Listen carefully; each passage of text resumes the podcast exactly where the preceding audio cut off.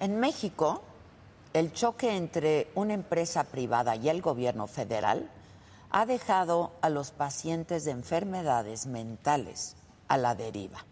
En esta época, marcada por la relevancia de la salud mental, necesitamos con urgencia hablar de este tema. Acceder a medicamentos y a tratamientos no puede ser un privilegio, porque no lo es.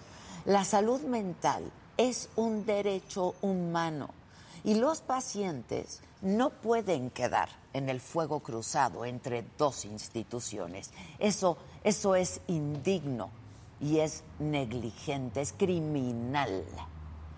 Según datos del Instituto Nacional de Psiquiatría Ramón de la Fuente, el 25% de los mexicanos presenta algún problema de salud mental, pero la inmensa mayoría no lo sabe. Y aquellos que sí lo saben son apenas 1.5 millones. Ser una persona que vive con alguna enfermedad mental es literalmente atravesar una carrera de obstáculos, ¿eh? Primero por el estigma de hablarlo, luego por lo difícil que resulta acceder a un diagnóstico adecuado, certero, tanto en instituciones públicas como privadas, ¿eh? Y de recibir un tratamiento adecuado, eso ya ni les digo.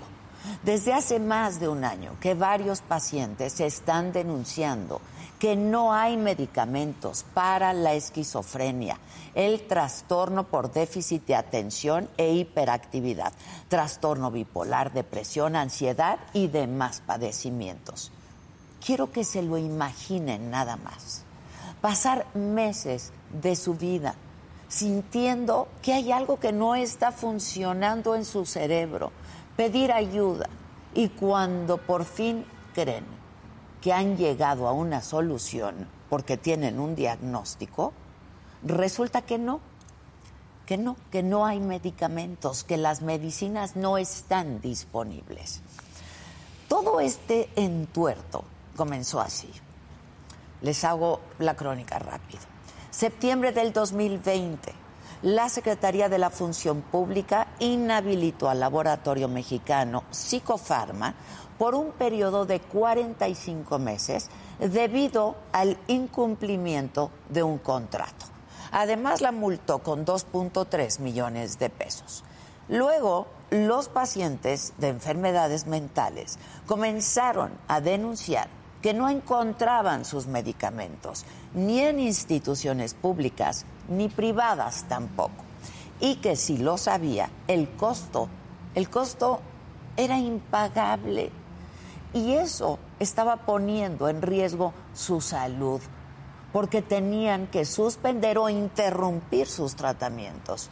Y fue en febrero de este año que la situación llegó ya a un punto límite. La Asociación Psiquiátrica Mexicana y la Sociedad Mexicana de Neurología Pediátrica expusieron a mediados de febrero que había desabasto de medicamentos controlados. Menos de una semana después, el 22 de febrero, la Comisión Federal para la Protección contra Riesgos Sanitarios, que es la COFEPRIS, publicó una carta de hallazgo sobre psicofarma por malas prácticas en la fabricación, contaminación cruzada, empaque y almacenamiento de medicamentos controlados. Y luego, en la mañanera del 28 de febrero, hace unos días, el subsecretario de Salud, Hugo López Gatel, reconoció por fin el desabasto, aunque, según sus datos, los suyos solo en el mercado privado. Pero no planteó una solución, porque ya sabemos que este es el estilo de la 4T. El subsecretario responsabilizó a la empresa Psicofarma de causar el desabasto como una medida para presionar a la COFEPRIS para que resuelva una larga lista de autorizaciones pendientes. Mientras que de psicofarma, ¿qué sabemos? No sabemos una sola palabra, no han dicho nada. De hecho, los buscamos, yo los busqué y ni siquiera el teléfono contesta. Y me pregunto, ¿y los pacientes? ¿De verdad no se merecen ni una explicación. Esto que está pasando es inaudito, porque en México acceder a un diagnóstico preciso de enfermedad mental puede tomar hasta 30 años, según la red Voz Pro Salud Mental. ¿Y ahora esto? ¿De verdad? En este país donde se ridiculiza socialmente a las personas que buscan ayuda emocional y mental, que el gobierno tenga la osadía de patear la pelota y no proponer y dar una solución es aberrante. Esto no es solamente un diferendo entre el gobierno y un laboratorio. Estamos hablando de la salud de las personas, ¿eh? de la calidad de vida de las personas. Otra vez el problema del desabasto, otra vez pacientes a la deriva y otra vez con responsables, con nombre y apellido. Y ustedes lo saben. Yo soy Adela Micha.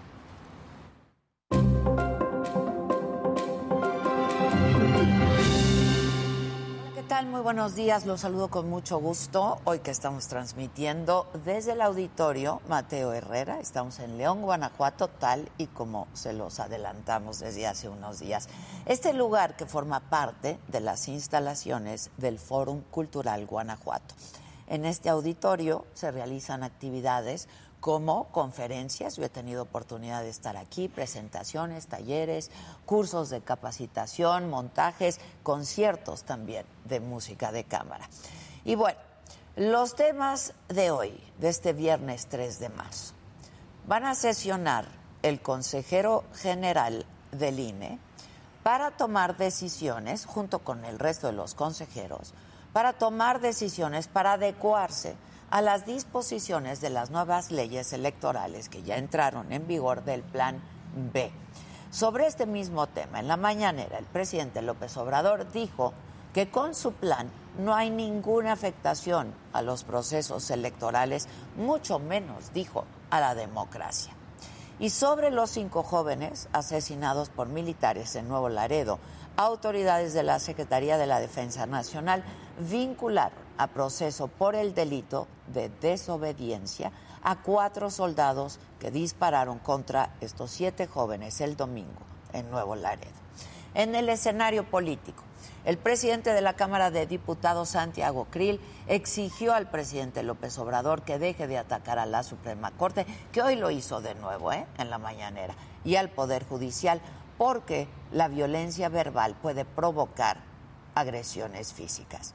Y esta mañana, el diario El Universal reveló que el 2022 fue el peor año del sexenio en robo de combustible.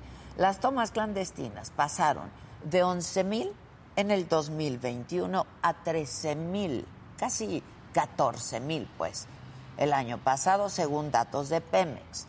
En información internacional, el Departamento de Estado estadounidense afirmó que está profundamente preocupado por los procesos judiciales en Guatemala para investigar a nueve periodistas por sus publicaciones.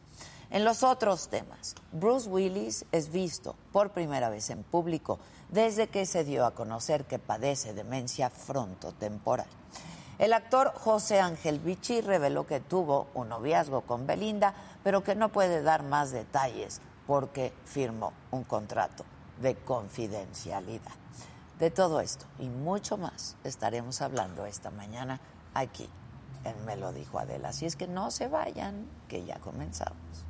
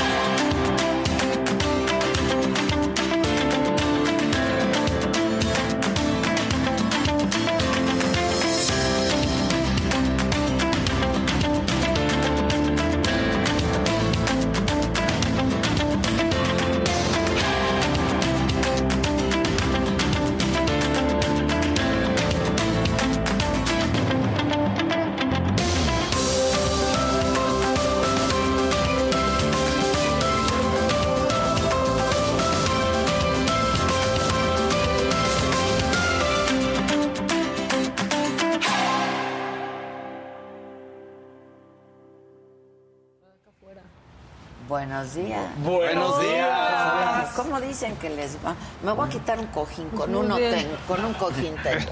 Sí, con uno. Con uno a la- Con uno bueno. O sea, Bueno, con un buen cojín basta. Sí, sí, Más sí, vale sí. calidad, manito. Exacto, Sí es exacto. cierto, sí es cierto. ¿Cómo están? Bien. ¡Llegaron! Sí, ¡Llegaron!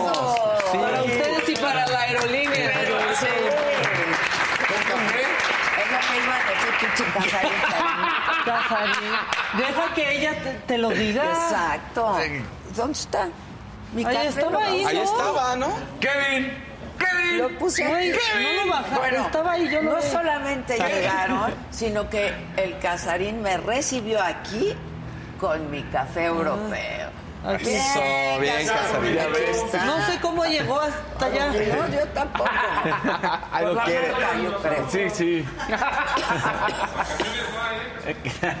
mira, mira. Exacto. Además, Y no, y llegó aquí sin, o sea, sin decir se fue por el café. No, no, ya, ya, todo, todo estaba. bien. ¿A poco no? Oigan, qué gusto tenerlos por aquí. gracias, gracias. Ante la duda, todo bien. Todo bien, todo bien. Qué alegría Está horrible. Sí. Esta, esta, esta cosa, no. A ver, háblame. Ah. De, de hecho, ayer en el aeropuerto decían, ya no estamos apuntando, ¿eh? Ah, ah, sí. ¿A qué? Sí, ¿A que sí, si sí. no llegaban? O, o sea, Sí, que no claro, llegábamos, sí, porque en el Hay aeropuerto nos varias decían. gente, ¿eh? Hay varias gente. Tenemos que estar siempre bien aplicados porque miren, les voy a decir, hay cola. Hay cola. Hay cola. Sí. Y no nos vayan a mandar a la cola. Exacto, exacto. Toño, Toño, este, en la- ayer, híjole, se retrasa el vuelo. Yo, cálmate, espérate. ¿Quién O sea? Toño, ya luego, luego le dije, Pues es acá te ya- vas a tal hora.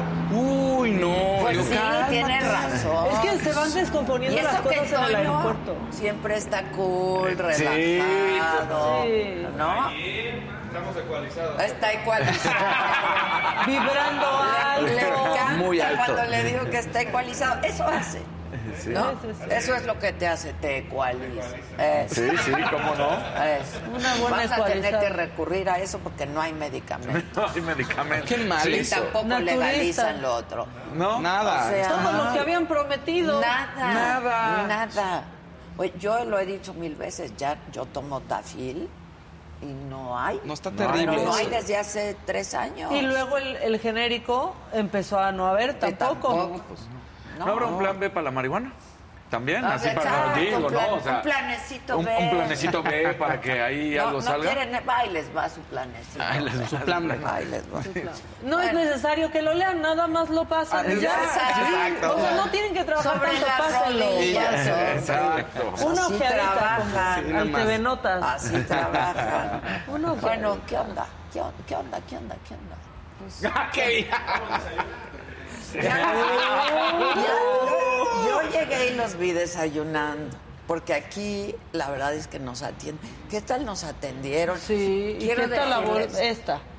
¿Qué tal esa bolsa que me regalaron? A ver, está hermosa. Que AM. dice AM. AM. Miren, esa bolsa es de Vianala. Bolsas Vianala, de la familia Gómez. Muchísimas gracias, qué detallazo. Ahí voy a meter mi iPad, que luego todo el mundo siempre me lo anda cargando, ¿no? Y luego vean esta, que está divina. Esa me encantó. Está increíble. Y ahí en negro. Qué hermosa. Estoy entre la... Qué hermosa. Qué hermosa. Hermosa. hermosa. Estoy entre la negra y esta. A mí me encanta esa. Esta está Pero es que la negra también. Pues me la llevo negra y café. Pues y con sí. eso se acabó el problema. Pues Con sí, ya. Es ¿Por como cuando hacer? te gustan unos zapatos y estás entre los negros y los cafés. Pues Pues los negros y los Los dos, cafés. los dos, total. Y esa me la mandó Verónica Aguilera. Muchísimas gracias, Verónica. Está increíble. Esta es pues de piel este de, de becerro y esta es Súper bonita. De, de pelo de vaca. Sí, sí. Está divina en café también. ¿Verdad? Sí, Las dos, yo digo que sí. Gisela, me voy a llevar también la café, pero mira, tú siempre pagas de más, o sea que no, no estoy dispuesta. No Cierra estoy bien la negociación. Cierra bien la negociación. Y pues nos reciben y que si las botas... y Esta está preciosa. Esta chamarra ¿Pero qué crees? Que creo que solo le queda a Melina. Uh, Sí, porque ¿no? está muy sí, está chiquita, ¿no? Tú Bueno, también pues eres. No, sí nos queda, pero no. De largo, no ¿no? justa. Muy justa, pero hay un vestido ahí de atrio que me encantó. Ah, el. Como camisa El negro larga, está que está padrísimo. Y la mano. Sí, pásalo, pásalo, Y Fer. trae la bomber jacket blanca también. Porque está padre. Cada que vengo está bien aquí. La bomber. necesitamos una maleta. ¿Eh? Sí. Es un problema La bomber está increíble. Ya no se Sí, puede eso. no documentar cuando Mira. Ve, Ve esta. ve, Esa eso. está esta es la- ¿Modela? ¿Modela? Ay, Gracias, Bella de Can.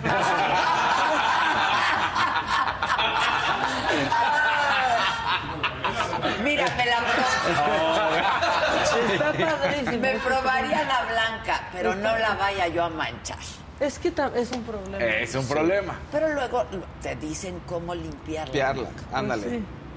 Está padrísima. la negra Está se ve como muy de tu estilo, esa ¿Verdad? negra. Sí. ¿eh? La bomber me encantó. Está atrio, padrísima la bomber. atrio. Yo tengo unas cosas de atrio padrísimas. Gracias. Unos como... Preciosa. Chiquita. Mi Muy de rosita. Sí. Muy bonitas. Hawaiana. Ay, Ay, sí. eso no lo voy a decir. que No, Kevin. Qué Se va a enojar y luego ya saben cómo se pone. Sí, sí, sí. No, se pone ¿No como... pensamos trabajar hoy? ¿O con- que mira qué gusto En León viendo Ropa para calzado, calzado. ropa Sí. de piel que casi no me gusta. Porque se ve un zapatito por ahí Bueno, también, yo vi a de hombre. digo, Este- ya no me voy a poner piel y todo lo que tengo es, Es de piel. Es que yo amo la piel. Pues está bien. Sí. Desde hace 40 años que Sí. la piel y yo somos uno, somos la misma piel. La misma piel. Bueno, venga. La que sigue, por favor. La que ¿Qué sigue. sigue? ¿Qué sigue?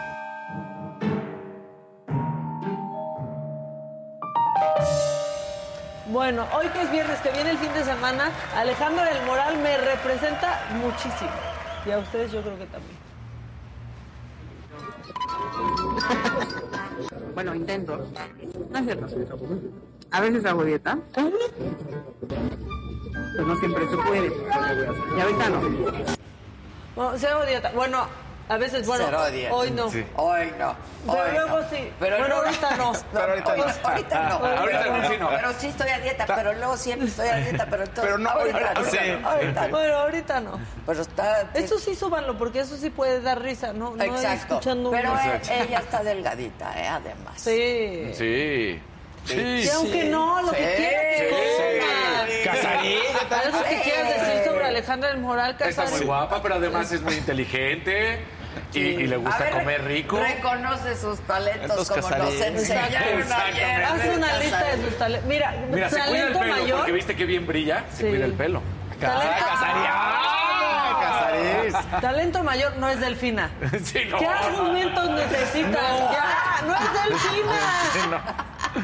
O sea, ni siquiera hay que decir nada más. Con eso gana. Exacto. ya O sea, Alejandra, ve al debate y di, no soy, Soy delfina, delfina. Sueltas listo. el micrófono Y te vas, listo. Sueltas moneditas de a 10. Pero Así. además tiene que decir, y ya con eso termino. Claro, ¿no? claro. Ya con esto me despido. Diez no. Sí. Diez no. No a Conmigo pedir diez moches. no. Diez, ¿no? Diez no. Sí, sí. Bueno, Esa es- maestra les pone diezmo. Diez, Era más. exacto. O sea, en serio. Bueno, este, increpó una señora. Ah, no, antes no. Es viernes de rap. Ajá. Y tú dijiste que lo bailarías. Ah. Y entonces que hasta nos mandaron la animación. Así ya de plano. Pues sí, viernes de rap. A veces me gusta ser natural, sin frivolidades y sin poses. El político tiene que ser auténtico. Soy Ricardo, senador con doctorado. El progreso es mi objetivo y yo siempre soy su aliado. Yo sí soy de izquierda, por eso no es mi respaldo. No es mi dedicación y el trabajo realizado. Aspirante desde abajo, la experiencia de mi lado. Diputado, senador, gobernante de mi estado. Soy maestro de la UNAM frente a un grupo de estudiantes. Les enseño del derecho y el país salga adelante. El futuro abanderado sin ser nunca mencionado. Aunque todos me conozcan por las reformas de AMLO. Soy ajeno a la traición, yo nunca me he rajado. Sigo invicto en cada elección en la que he participado.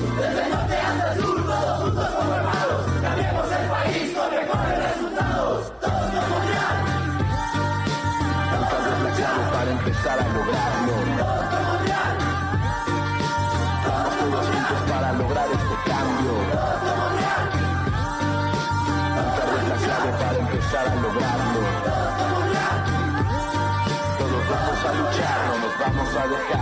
Sencillo desde niño, Zacatecas bien lo saben. Soñador desde chiquillo, siempre quise cambios grandes. Paso a paso conquisté todo sitio al que llegué. Buenas cuentas entregué y su cariño me gané. Y fue gracias a mi fe que yo salí adelante. El santón niño de Atocha siempre ha sido mi estandarte.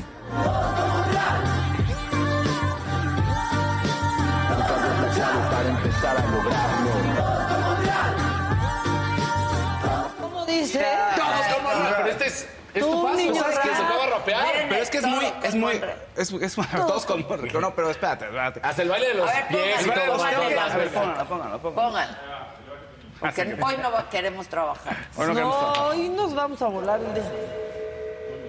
Pero póngale, si no estoy. Todos con Real. El Sancho Niño de Atocha siempre ha sido mi estandarte. Solo en México podría decir eso. Que todos me conozcan por las de hambre y la traición. Bien, Baus, bien, Baus. Y eso es muy zacatecano, tener al niño de Atocha. Claro, yo tengo al Yo también. No soy de Zacatecas, pero tengo que, es que no soy de la familia Monreal. Porque ahí todos son Monreal y todo es Monreal. Sí, de hecho. Oye, todo es Monreal. Todo. Pero tengo mi santo niño que me regaló Sí. el, este Monreal. El santo Este niño de Mon- Atocha Atocha. siempre, o sea, sí la metió esa muy a fuerza. ¿no? Siempre ha sido mi estandarte. Exacto. Oye, pero bien, ¿eh? Sí, Está bien. divertido. Sí, creo que es el que mejor lo hace, Es ¿no? el que mejor, pues, lo La buena Dice. canción. Está buena. buena La la verdad, canción. Y es el que sí le habla a los jóvenes. Todo lo demás, todo guinda, todo aburrido. Sí, no. todo, o sea, ¿Pero qué me dices de los panistas? ah, no, también no, con es sus que- pintacaritas. Sí, no. Ya, ¿qué, qué tal? Imagínense la junta. ¿Qué tal Pero si qué- salimos y nos pintamos de azul la boca, Exacto. güey? Va a estar increíble. Y O sea, entonces claro. hacemos un TikTok. Sí, Sí, un TikTok. y nos ponemos bien transgresores. Y Enrique Vargas haciéndose aquí que parece un lindo gatito. Oye, y si aparte me pongo rayitos azules, estaré Exacto, cabrón, ¿no? O Sí. sea, Pero, pero ¿qué me dicen de Brad? No, No, miren estos huevitos que me preparé con una sonrisa. Le sonríen en la mañana. Ya. Tuertos los huevos, tuertos los huevos. No sé por qué les encanta que hay que cocinar y que hay que irnos a comerla. ¿Por Pero qué? aparte, ¿qué dice la Los gente? tacos. Sí. Todos, todos, Todos. han caído en eso. Todos. ¿Y qué dice la gente? Ah, mira, está haciendo lo que yo hago todos los, Los días. días. ¡Bravo! Ah, bueno. O sea, preparar los huevos. Debería- ¡Wow! ¡Qué talento! Debería de hacer así con la manita y cambiarse de lugar. ¿sabes? Ah. De viaje, ¿no, Sí. Maca? Que siempre Que te salen varios ama, viajes. Fausto. Ah, gracias, chicos. Si no lo lees tú, lo leo voy. yo. Sí, Muchas gracias, muchas Ah, gracias. yo te doy. Muchas gracias. La Susumena, ¿ya la tienes ahí? Dale, ahí está. Susumena, qué bonita Adela. Me Ah, siento conectada con la realidad de mi México lindo a través de ustedes. Saludos desde el frío California. Trabajo en salud mental y me duele lo que está pasando allá en relación con los medicamentos. Pues sí. Sí, Pues pues sí. No, bueno. Está cañón. Bueno, venga, Maca. Una señora increpó a Moreira. ¿Qué contestó Moreira? Saludos a Laida, porque no tienen otro Por- argumento. claro. Digo, ahorita yo le voy a mandar saludos a Laida, pero ahorita. Pero nosotros sí tenemos Sí, argumentos. sí, sí, exactamente. Echa. hasta que por fin le vino a dar la cara a los turistas campechanos. Usted traicionó, usted no, no soy gente de Laida, escúchame, no soy gente de Laida, escúchame, no, no le empujo, soy un ejemplo, pero tampoco usted avance, permítame, quiero hablar con usted. Usted vendió a los campeonistas, usted nos engatusó con un padrón de hace 25 años que no existía. Usted sigue viviendo, sigue viajando, ¿con qué hace nada más? Pues tampoco está haciendo avance. ¿Quién le está financiando ese libro? No, no cierto. ¿Quién se lo está financiando?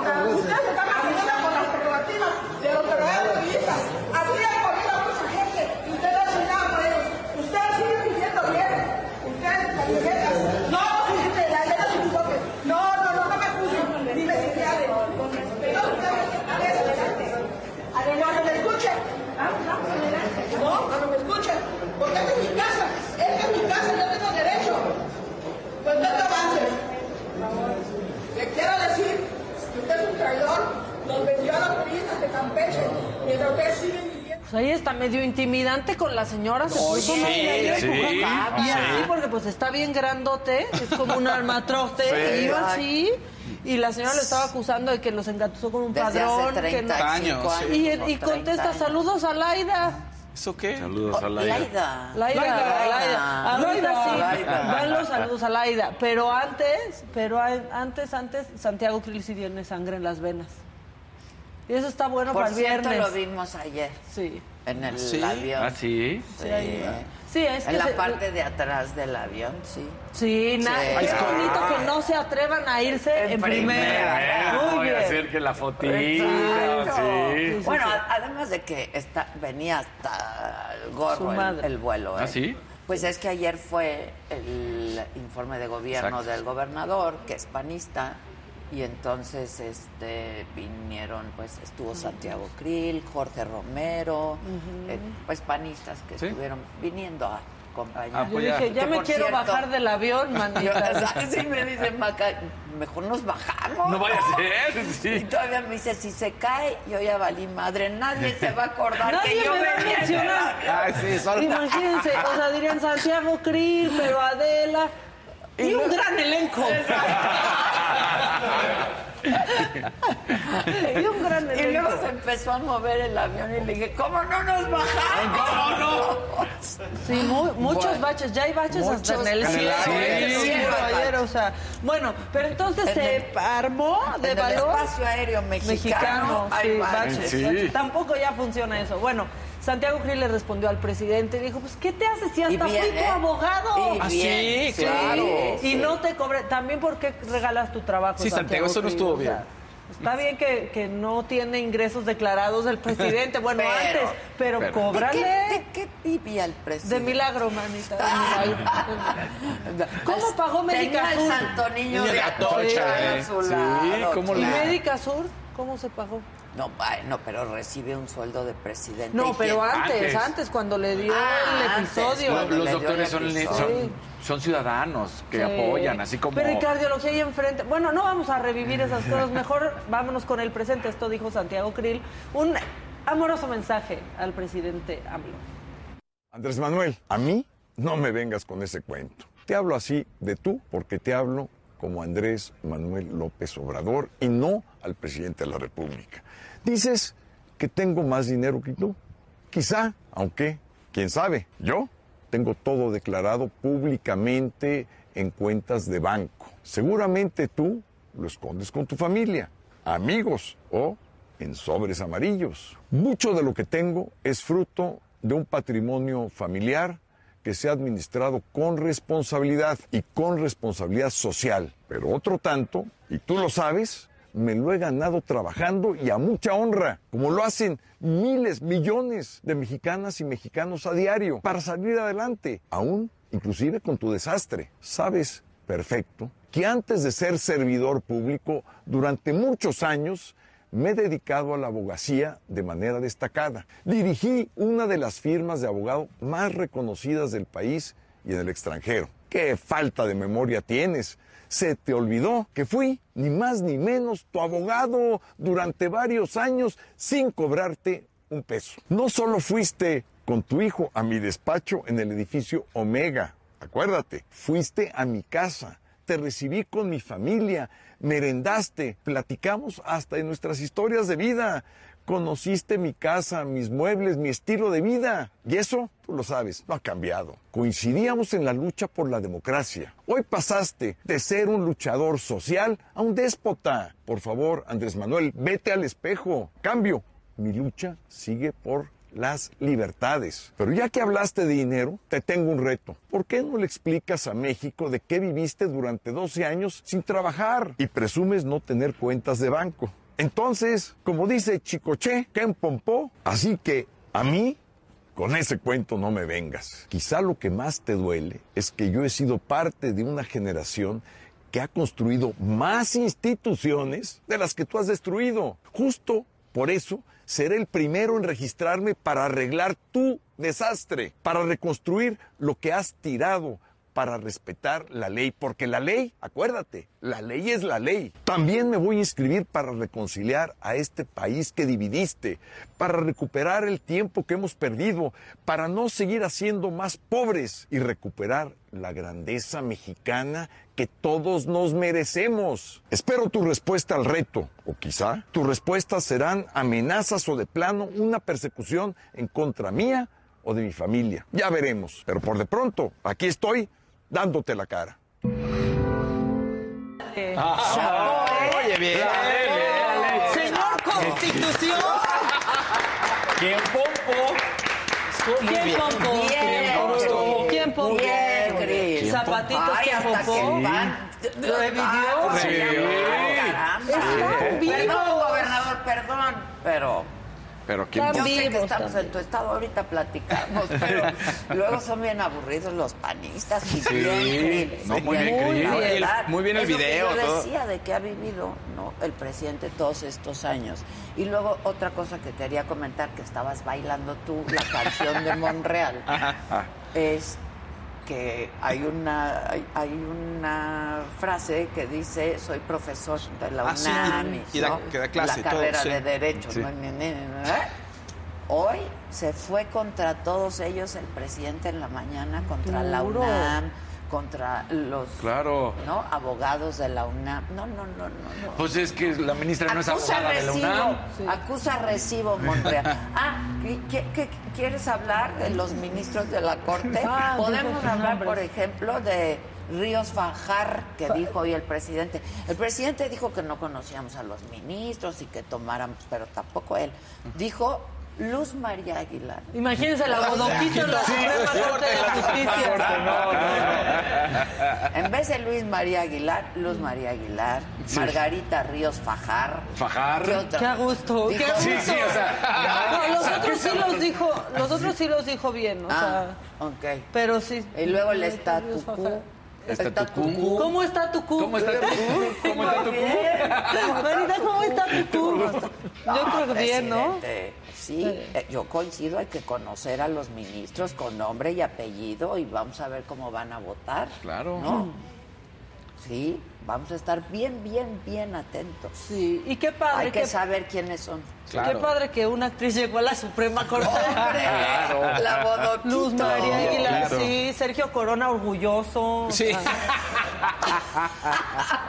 Un azulito de Emma Ponce. ¿Qué dice? ¿Quién pompó? Yo le compro un venenito a Faust Ponce. Eh, gracias. Eso. Ándele. Gracias. Sí, nosotros No sí somos- podemos decir quién pompó con ¿Quién sus pompó? colores. Sí, pues, exacto. Ahí está. Qué Bueno, vamos a lo que sucedió en el Congreso de la Ciudad de México. Primero una imagen hermosa que lo resume todo. O sea, la última cena, pero tendría que ser la última escena aquí. Eso pasó, eso acabó pasando en el Congreso de la Ciudad de México. O sea, en serio.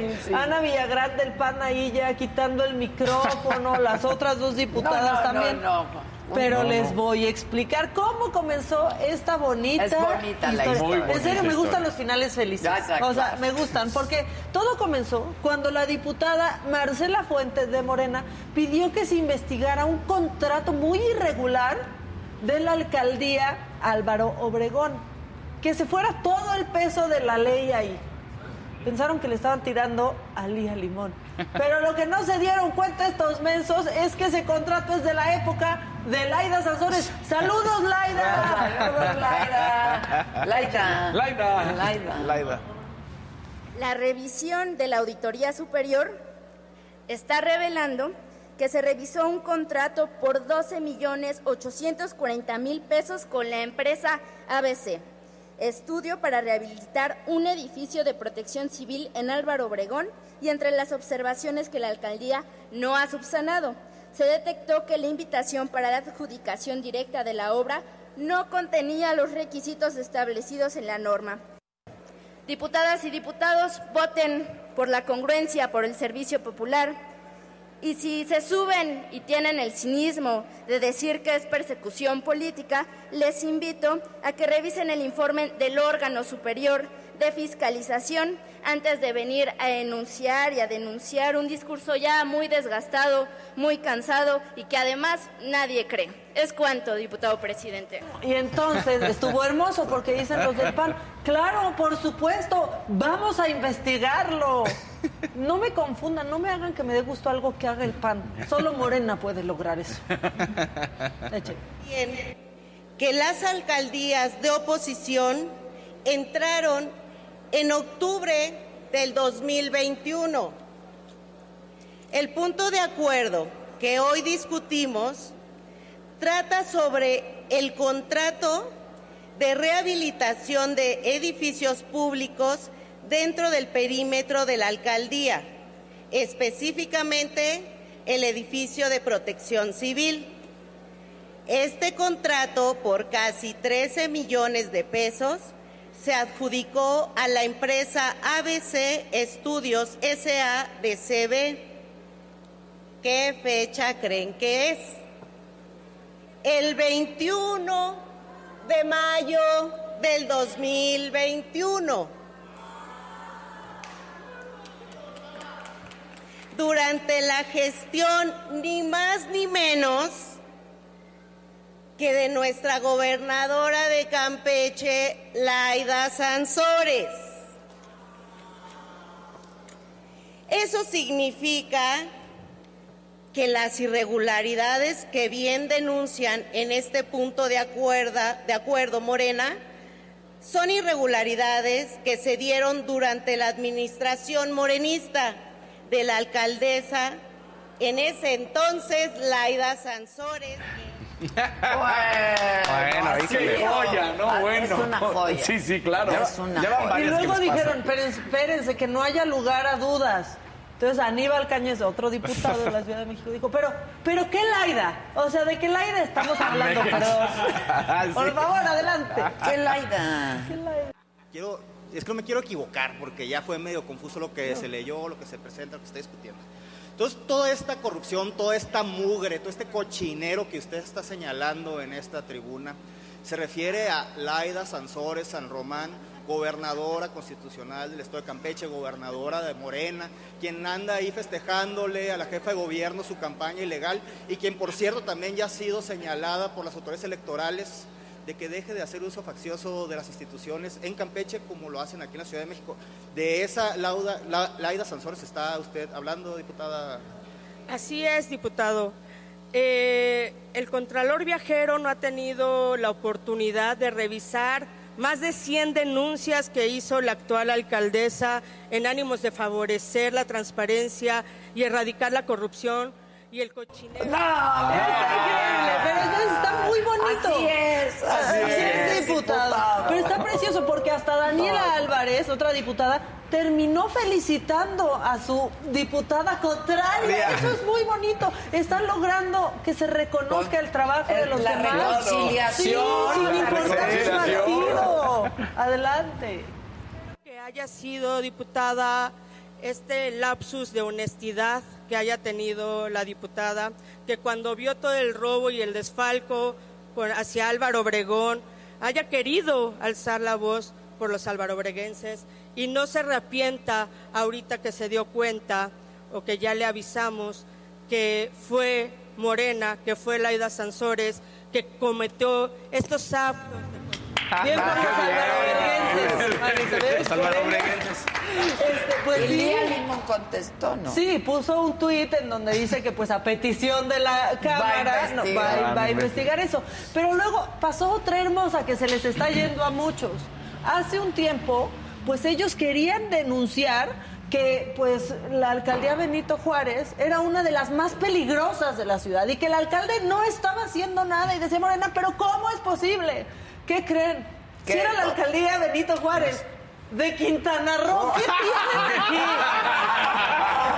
Gracias, gracias por hacerme mi trabajo tan fácil. Adelante. Sí, la verdad. Eso vamos a escenificar una obra de teatro en este momento porque Morena no consulta las fuentes de donde extrae su información para presentar ante este Parlamento los diversos puntos de acuerdo o la diversa información y eso en obvio pues engaña a los ciudadanos, engaña a la gente y presenta aquí datos e informaciones incorrectas.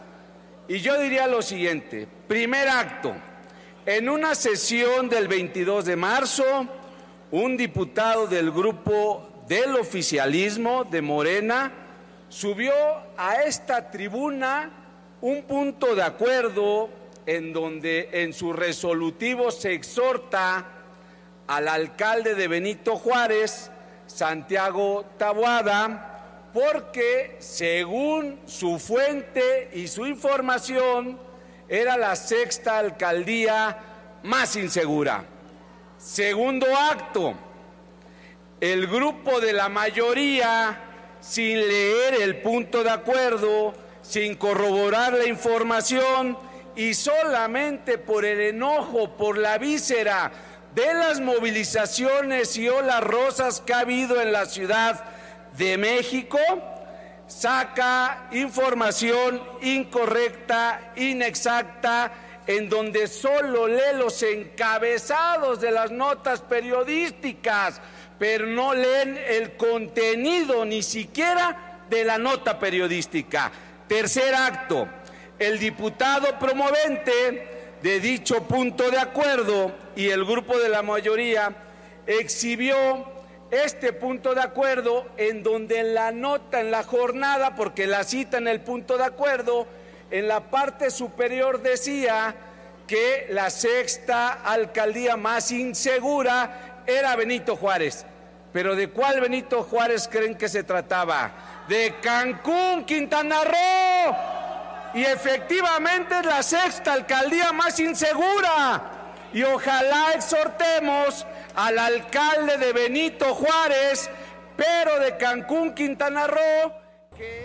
No, no, no, en serio, qué bien Claro, sí, Primer sí. acto, Segundo segundo acto. Claro. Muy Ojalá bien. que hayan llevado topper ayer porque les dieron hasta para llevar. Sí. O sea, la verdad. Y todo terminó en una trifulca que pues justo nos remite a la primera imagen de la última escena. Así acabaron todas las cosas en el Congreso. Nunca tan divertido el Congreso de la Ciudad de México. Sí, la neta. El micrófono, que ya no hablen. Quítale el micrófono. No, quítaselo, quítaselo. No se oye. No se oye.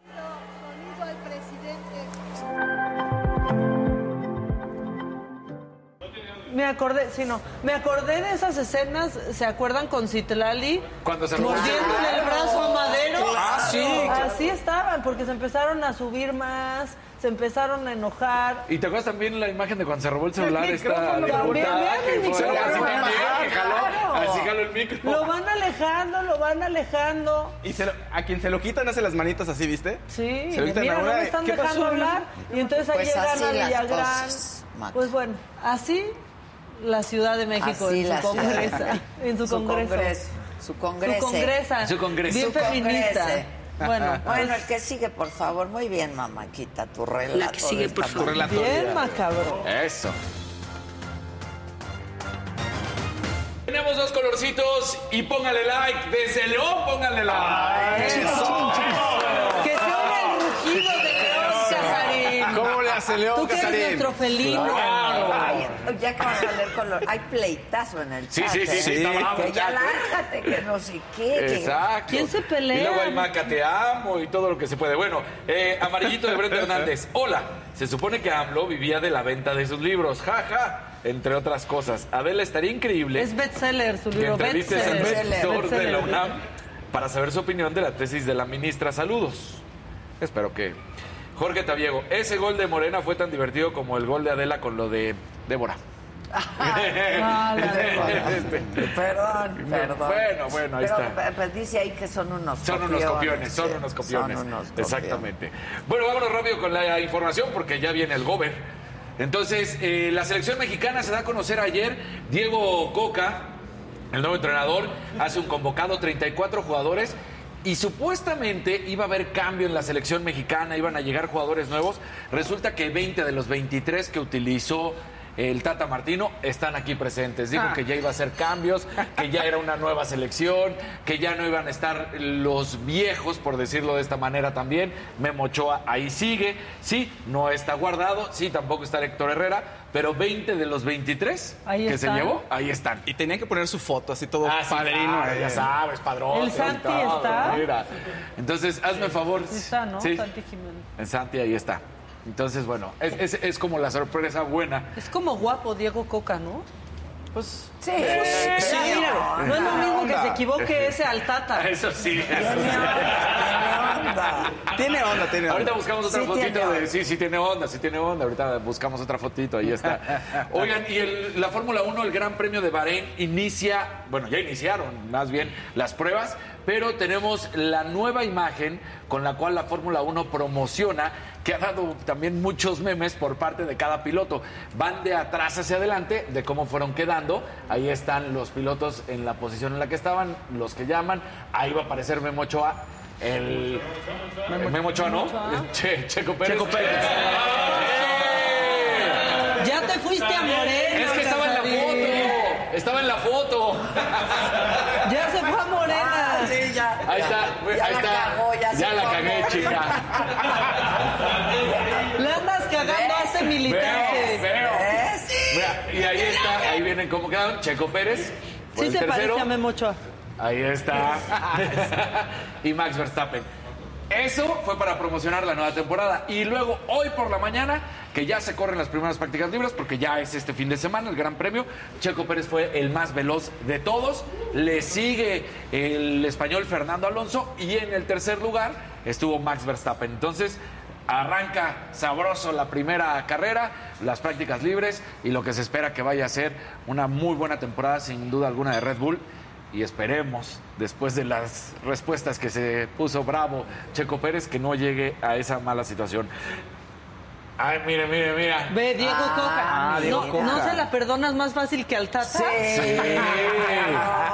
Ahí está, ahí está Dieguito Coca, entonces. Sí, vamos perdiendo. Ah, no importa. Eso. Eh, eh, él- a, él, a él sí le puedes decir bechototes. Bechototes. Bechototes, Bechototes. hasta yo le digo bechototes. Se los gane, fíjate.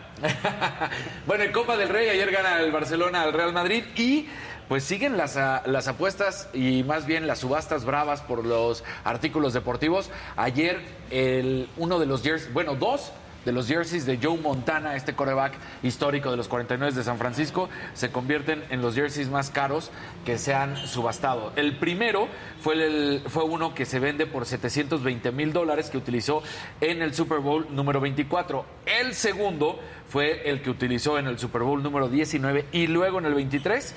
Ese mismo jersey se utilizó, entonces bueno, ese se vende por 1.2 millones de dólares. Como uniforme, como playera de un jugador de fútbol americano, es la venta más cara que se ha tenido. La, la previa era uno de Tom Brady, que se había vendido en 600 mil. Ahora Joe Montana, pues este hombre que además tiene cuatro Super Bowls que es considerado uno de los mejores de la historia, para mí el mejor. Bueno, pues ahí se vende su jersey en 1.2 millones de dólares, lejos todavía de lo que El se vendió. jersey. El jersey. Al jersey. Lejos de lo que se vendió el de Maradona y los otros que hemos visto también del fútbol, que, que pues la diferencia, pero bien hecho. ¿Ustedes creen que Calderón y Peña estén seteando ya? Sí. Seguro. Sí, ya. Yo Mira, siempre en uno- mi tema lo meto, Sí, sí, disculpen. claro. Pero no estarán ya Unos andan teteando y sí. otros chocheando. Sí, también. Sí. Sí. ayer vimos a uno ya medio Seguro que ya Chocheando. hablando, sí. Oye, no. Fox ya se ve muy mayor. Hablando de... No, se Sí. ve mayor porque Ya, sí. Ya, vi ya se una ve. foto que subió Pero el fuerte, gobernador, ¿no? gobernador de Querétaro, Mauricio Curi, con Fox. Seguro vino Mauricio Curi aquí al informe también, Seguro. que es panista. Y se tomó la foto con Vicente Fox, que estuvo aquí. Y vi a, a Fox, pues ya mayor, quédate, a ver. A ver, Fox vamos a buscar. 80 y ¿Cuántos? algo. 80 y algo. Ahorita les digo la edad. Sí. ¿Eh? ¿Qué Está fuertote. 80, Ah, 80 años. Bien, 80 Isaac años. haciendo su chamba, Bien, como siempre. ¿Tú bien. andas? Y desde que Anda con- andas enamorado. Anda con todo. ¿Cómo ha crecido el chamaco, no? Sí, sí. No, no, no. ¿Cómo ha crecido el chamaco que yo no quería ver por ahí? Que andaban guardando en una cajita y todo. Muy bien Bueno, por 80 Chisa. añitos. 80. Cumple 81 en julio. Ah, se ve bien entonces porque está fuerte. Está grande. Pero- Sí. Y todavía marchó el fin pasado. Sí, Sí, claro, Fue a la claro, está concentración. fuerte, está Sí, fuerte. Sí, está fuerte. Pero pues los años pasan por uno. Sí. sí. No, no pasan, se quedan. Es Se lo quedan, malo. más bien, ¿no? Es, lo, es lo malo. malo. Bueno, ya. Hay chisme, pero si quieres ya. No, venga, Ese venga, está bueno, ese está bueno. Ah, ese es el, Es es, es el que te pasé. Es otro. Ese te lo dejé para tu sección, No, pero es otro. Pero si quieres lo platicamos. Este es otro chisme, entonces. Qué bonita chisme. su relación. ¿Verdad Sí, que sí? Para que vean. Es que Faust ayer en el avión, este, este, este. Ah, sí, no lo había visto. ¿Qué sucede? Que una app de infieles le pidió a Piqué ser su imagen. Bien. Entonces le dice, oye Piqué, tú también puedes facturar. ¿Qué te parece si te conviertes en nuestra imagen? Es el único patrocinio que le ha caído a ese pobre menso. Ya. Ya. O sea, porque ni Renault lo patrocinó, No. ¿eh? ni Casio, eso era Ni Casio mentira. Tampoco. Ni Casio le hicieron. Ni Casio. Sí, no. Qué ocurrente. Salud, mamá. Ay, salud por nosotras. Salud, salud, relación. salud. Ustedes también. Miren el casarín ¿Qué con comercial es este? Ya, en serio. Sidralito. Sidralito, sidralito. Eso nos define. Lo que tomamos nos define. Sí. Sí. Sí, Y que se vea que Y que se vea así, claro. Sí, nada de andar tapando las cosas. Somos muy con- transparentes. exacto. Poniéndole cosas encima a la lata. Que, ok. ¿Quién para que me se dijo caliente. ayer? Con sus pinches sellos ahí Es que con todos feos. protección no se siente igual. No. Ya, Maca. No es lo mismo. Pues es en serio. Creo que el día te lo hice a ti hoy. ¿Cómo? Con Claro, mi desde travesura ayer. de la mañana. Anda esta señora. Ustedes no saben. Desatada. Desata. Muy bien. Bueno, muy bien. El que sigue, por favor. Venga, Faust. Y andamos muy chistosos. Sí. No nos decepcionemos.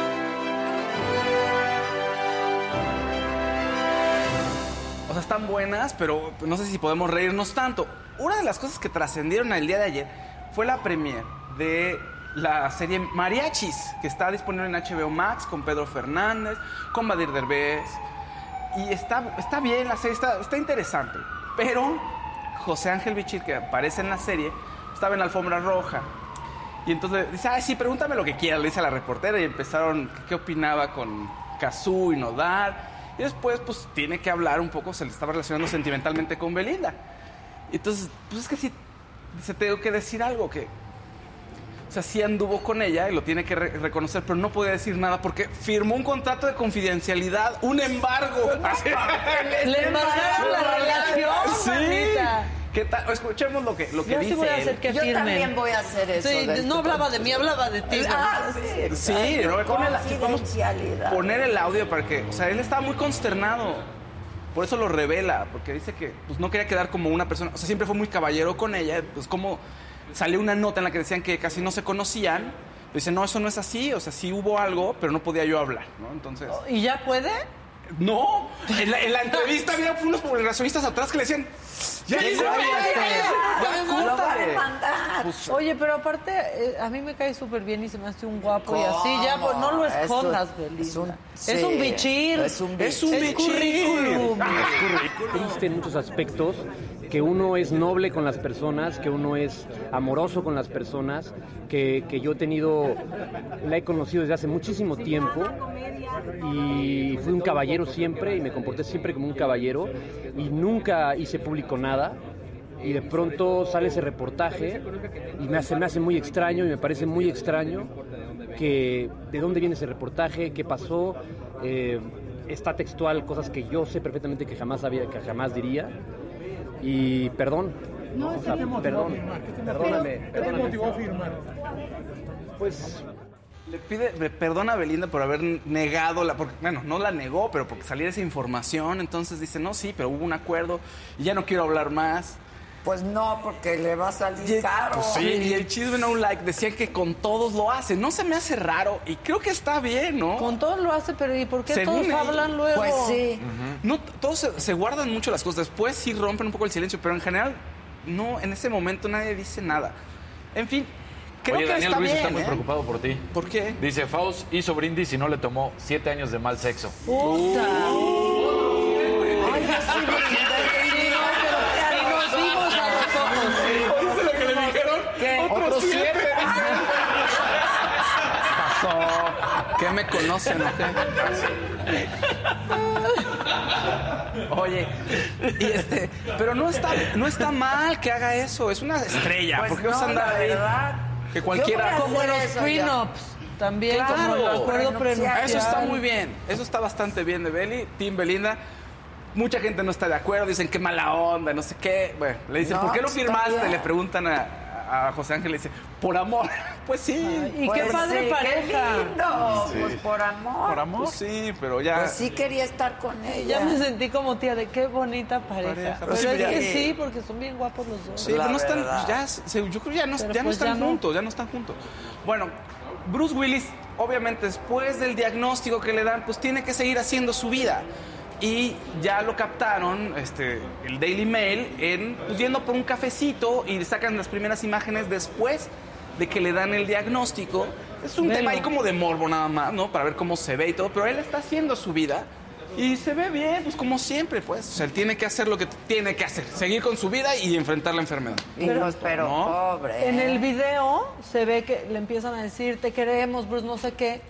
Y empieza a ir hacia ellos, Los- como que no sabe para Sí, dónde para irse. dónde ir. Sí, o sea, como que se quiere seguir derecho, pero su camioneta ya está Sí. ahí. Entonces uno de los que va con él se le pone enfrente, Enfrente, sí. ¿no? Lo- y lo empieza como a guiar. Y en las fotos es como se ve que alguien, se le- uno de sus amigos lo está diciendo, espérate, espérate. Se confunde. El tema de esa enfermedad es que estás confundido Poco a y... poco va- y además es degradación. degenerativo, Sí, exactamente. Bueno, por último, por último podemos nada más rápido comentar. eh, la gente empezó a molestar a Luisito Comunica. ¿Por qué? Porque viajó en el Aeropuerto Internacional de la Ciudad de México y hizo un video criticando, diciendo, ay, a ver, no me pagó nadie, no sé qué. Y la gente, ay, pues claro que es obvio que lo estás haciendo nomás para taparle el ojo al macho, ¿no? En fin. Pero si le puedes subir un poquito. Indignada. Entonces a- alenta un buen el proceso porque tienen que estar todos los, los policías put, checando manualmente con una maquinita a todos los pasajeros así. Del otro lado te checan tardadísimo. Vean, por ejemplo, yo les enseñaba los baños del nuevo aeropuerto, ¿no? Vean los del viejo, o sea. Bueno, pues ahí está, la gente lo empezó a molestar muchísimo. Evidentemente por esto como que se veía muy forzado. En fin, ahí está Luisito Comunica en el ojo del huracán. Un verdecito de Magdalena Mendoza. Hoy es mi cumpleaños y es mi programa favorito. Ojalá me puedan felicitar. ¡Felicidades! Felicidades. ¡Feliz cumple! Felicidades. Tatiana se une a la lista de las artistas femeninas con más de mil millones de reproducciones en YouTube con su canción No me quiero bañar. No puedo creerlo. Es que está cañón. Sí, pero además no es sencillo, ¿eh? O sea, no es sencillo que haya llegado ella ahí porque no, no hay muchas artistas latinoamericanas con esos números. Solo Shakira, Karol G, Becky G. Y bueno, Tatiana está ahí con una canción infantil al lado de ellas. Y, y 20 Canción millones de esas son mis sobrinas. Pues sí, claro. Los- ¿Quiénes tienen la mayor cantidad de reproducciones en YouTube? Los que hacen contenido infantil, contenido para niños. Claro. Porque los ves una y, Y otra, otra. y otra Y otra, y otra, Y, y ahí otra, andamos y otra. como idiotas dormidos con. Baby Shark en la cabeza. Sí. Estamos cerca de niños. Carol. G se va a Ah, retirar de los escenarios. Un ratito. Sí. Ah. Pues dijo que había descubierto que tiene muchos otros talentos durante sus giras y que pues, entró al estudio de grabación, que se grabó ella, que está aprendiendo a hacer muchas cosas. Y dijo, oye, yo soy talentosa para muchas otras cosas y creo que esto abonaría a mi carrera. Entonces se va a hacer eh, una pausa en este 2023 para estudiar, que probablemente algo relacionado con la música, con producción, con grabación, porque dijo que quería aportar mucho más a su música y a la gente. Entonces, bueno, se nos va un ratito en un momento importante. Además, se retira muy bien porque está, acaba de sacar disco, colaboración con Shakira, está en un punto importante en su carrera. Y si ahora sí se retira para estar mejor, qué bueno, lo vería increíble y la veremos quizá hasta el 2024. ¿no? Eh, rápidamente, este, Velotaris está increíble. Está increíble, véanla. Estas Ah, mujeres este, te, este te dan ganas de buscar la historia de la pelota vasca aquí en México, cómo fue, qué onda con estas mujeres. De verdad, vale muchísimo la pena. También está mariachis. O sea, pelotaris hay una parte importante en México, entonces parte de nuestra historia también unida con España, ¿no? Y mariachis, bueno, pues la tradición de los mariachis que está en HBO Max. Donde está Pedro Fernández, donde está José Ángel Bichir también, Y donde está Consuelo Consuelo Duval, que lo hace bastante bien. Entonces es una serie muy particular en donde a un personaje, que es el de Pedro Fernández, le da Alzheimer y es un músico. Entonces su familia se reúne a su alrededor para, a través de la música, ayudarle en su terapia. Es algo, estaba muy bonito eso. Y es una comedia, un poquito con drama, ¿no? De a ver, Está increíble, ¿eh? Y yo estuve por ahí hace unos meses, justo en Biarritz. En Pelotaris, sí. En Pelotaris, sí, estaban ahí. ¿Estabas en ple- pelotaris, manija, en Biarritz? Chingada. ¡Foto! Hoy sí, ¿qué nos pasa? Ya vamos a ponernos serios. Bueno, al rato ya me quitaron el contrato de confidencialidad del embargo, ¿ya?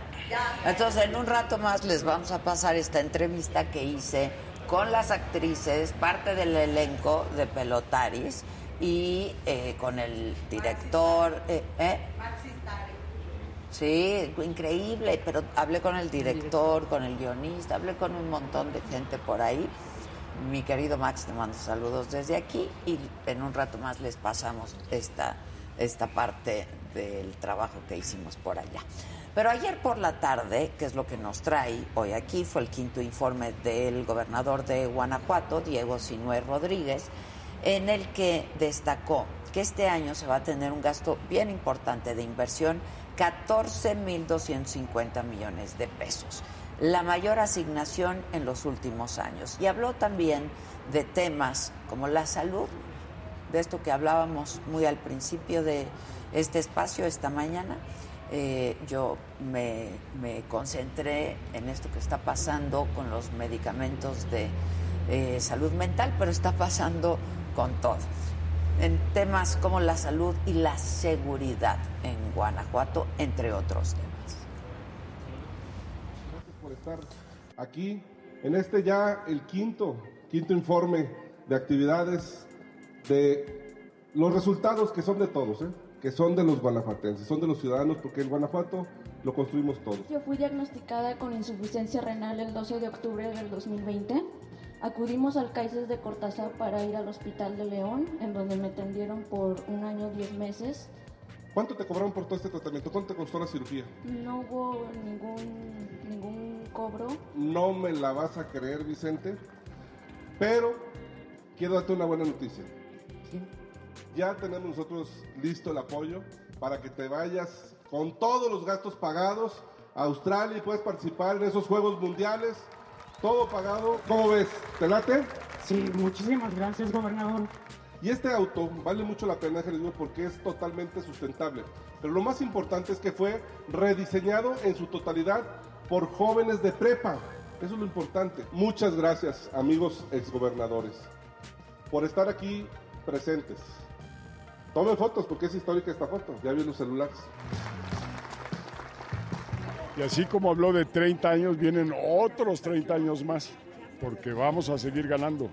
El 2024 es para los guanajuatenses y Guanajuato va a seguir gobernando, porque lo ha hecho bien, muy bien, lo ha hecho con honestidad y transparencia, lo ha hecho para la gente, como ya nos lo demostró hoy. Así que encantado, yo me voy muy contento y muy animado.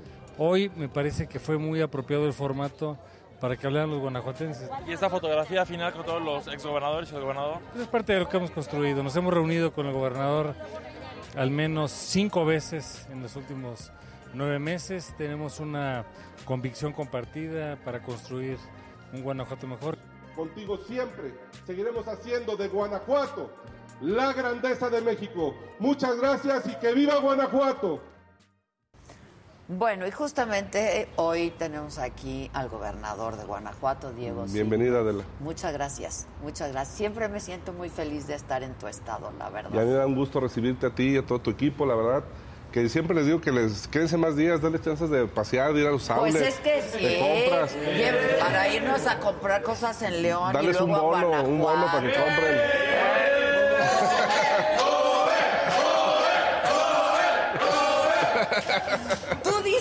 Y nos vamos a San Miguel, Nos vamos a y nos Miguel, vamos a a Guanajuato. Ya Guanajuato. tenemos todo el equipo aquí. Ya está listo. Tú hay que- dices. Ya sabes que aquí Alan es el tirano de los Alan. medios. Sé que hay que hablar con Alan, Alan. Queremos pasar el fin en San Miguel. Alan.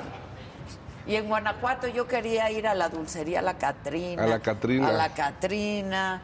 Este, no, pues mucho que hacer Hay aquí. mucho que hacer en Guanajuato. La verdad que sí. Y este año viene, regresa el Rally de las Naciones en marzo. Ahí te acuerdas que estuvimos, Sí, sí, fue sí. cuando el COVID. Sí, Fue el último Fue el evento. último rally. Bueno, ahí se suspendió la premiación el domingo porque ya salieron algunos eh, perso- personas del staff de los pilotos contagiados de COVID Sí. y se suspendió la premiación el domingo. Sí, nada Ahí más estuvimos en la inauguración. no volvió el rally, vuelve este año el Campeonato Mundial de Rallys, un evento después de la Fórmula 1 el más importante y regresa con todo. Y la verdad es es un arranque espectacular porque arrancan en la capital y corren en los túneles de Guanajuato. Sí. Y eso lo hace un evento que no pasa en otra parte del mundo. A tu Maca le encanta. Pues es que ¿Cuándo es? Maca 20 es del 16 el jueves 16 al 19 de marzo. Ah, pues entonces estamos aquí, ¿no? Pues sí hay que invitar a Maca para que... ¿Solo hay que a hablar. Maca? Y Alan y, a ti. bueno, bueno, Maca y Alan ahí hacer bueno, pues si quieres, pues No. me voy, hijo. ¿no? Maca invita a Me Alan. voy a- de mi programa. Alan invita a Maca y yo te invito a ti. Exacto.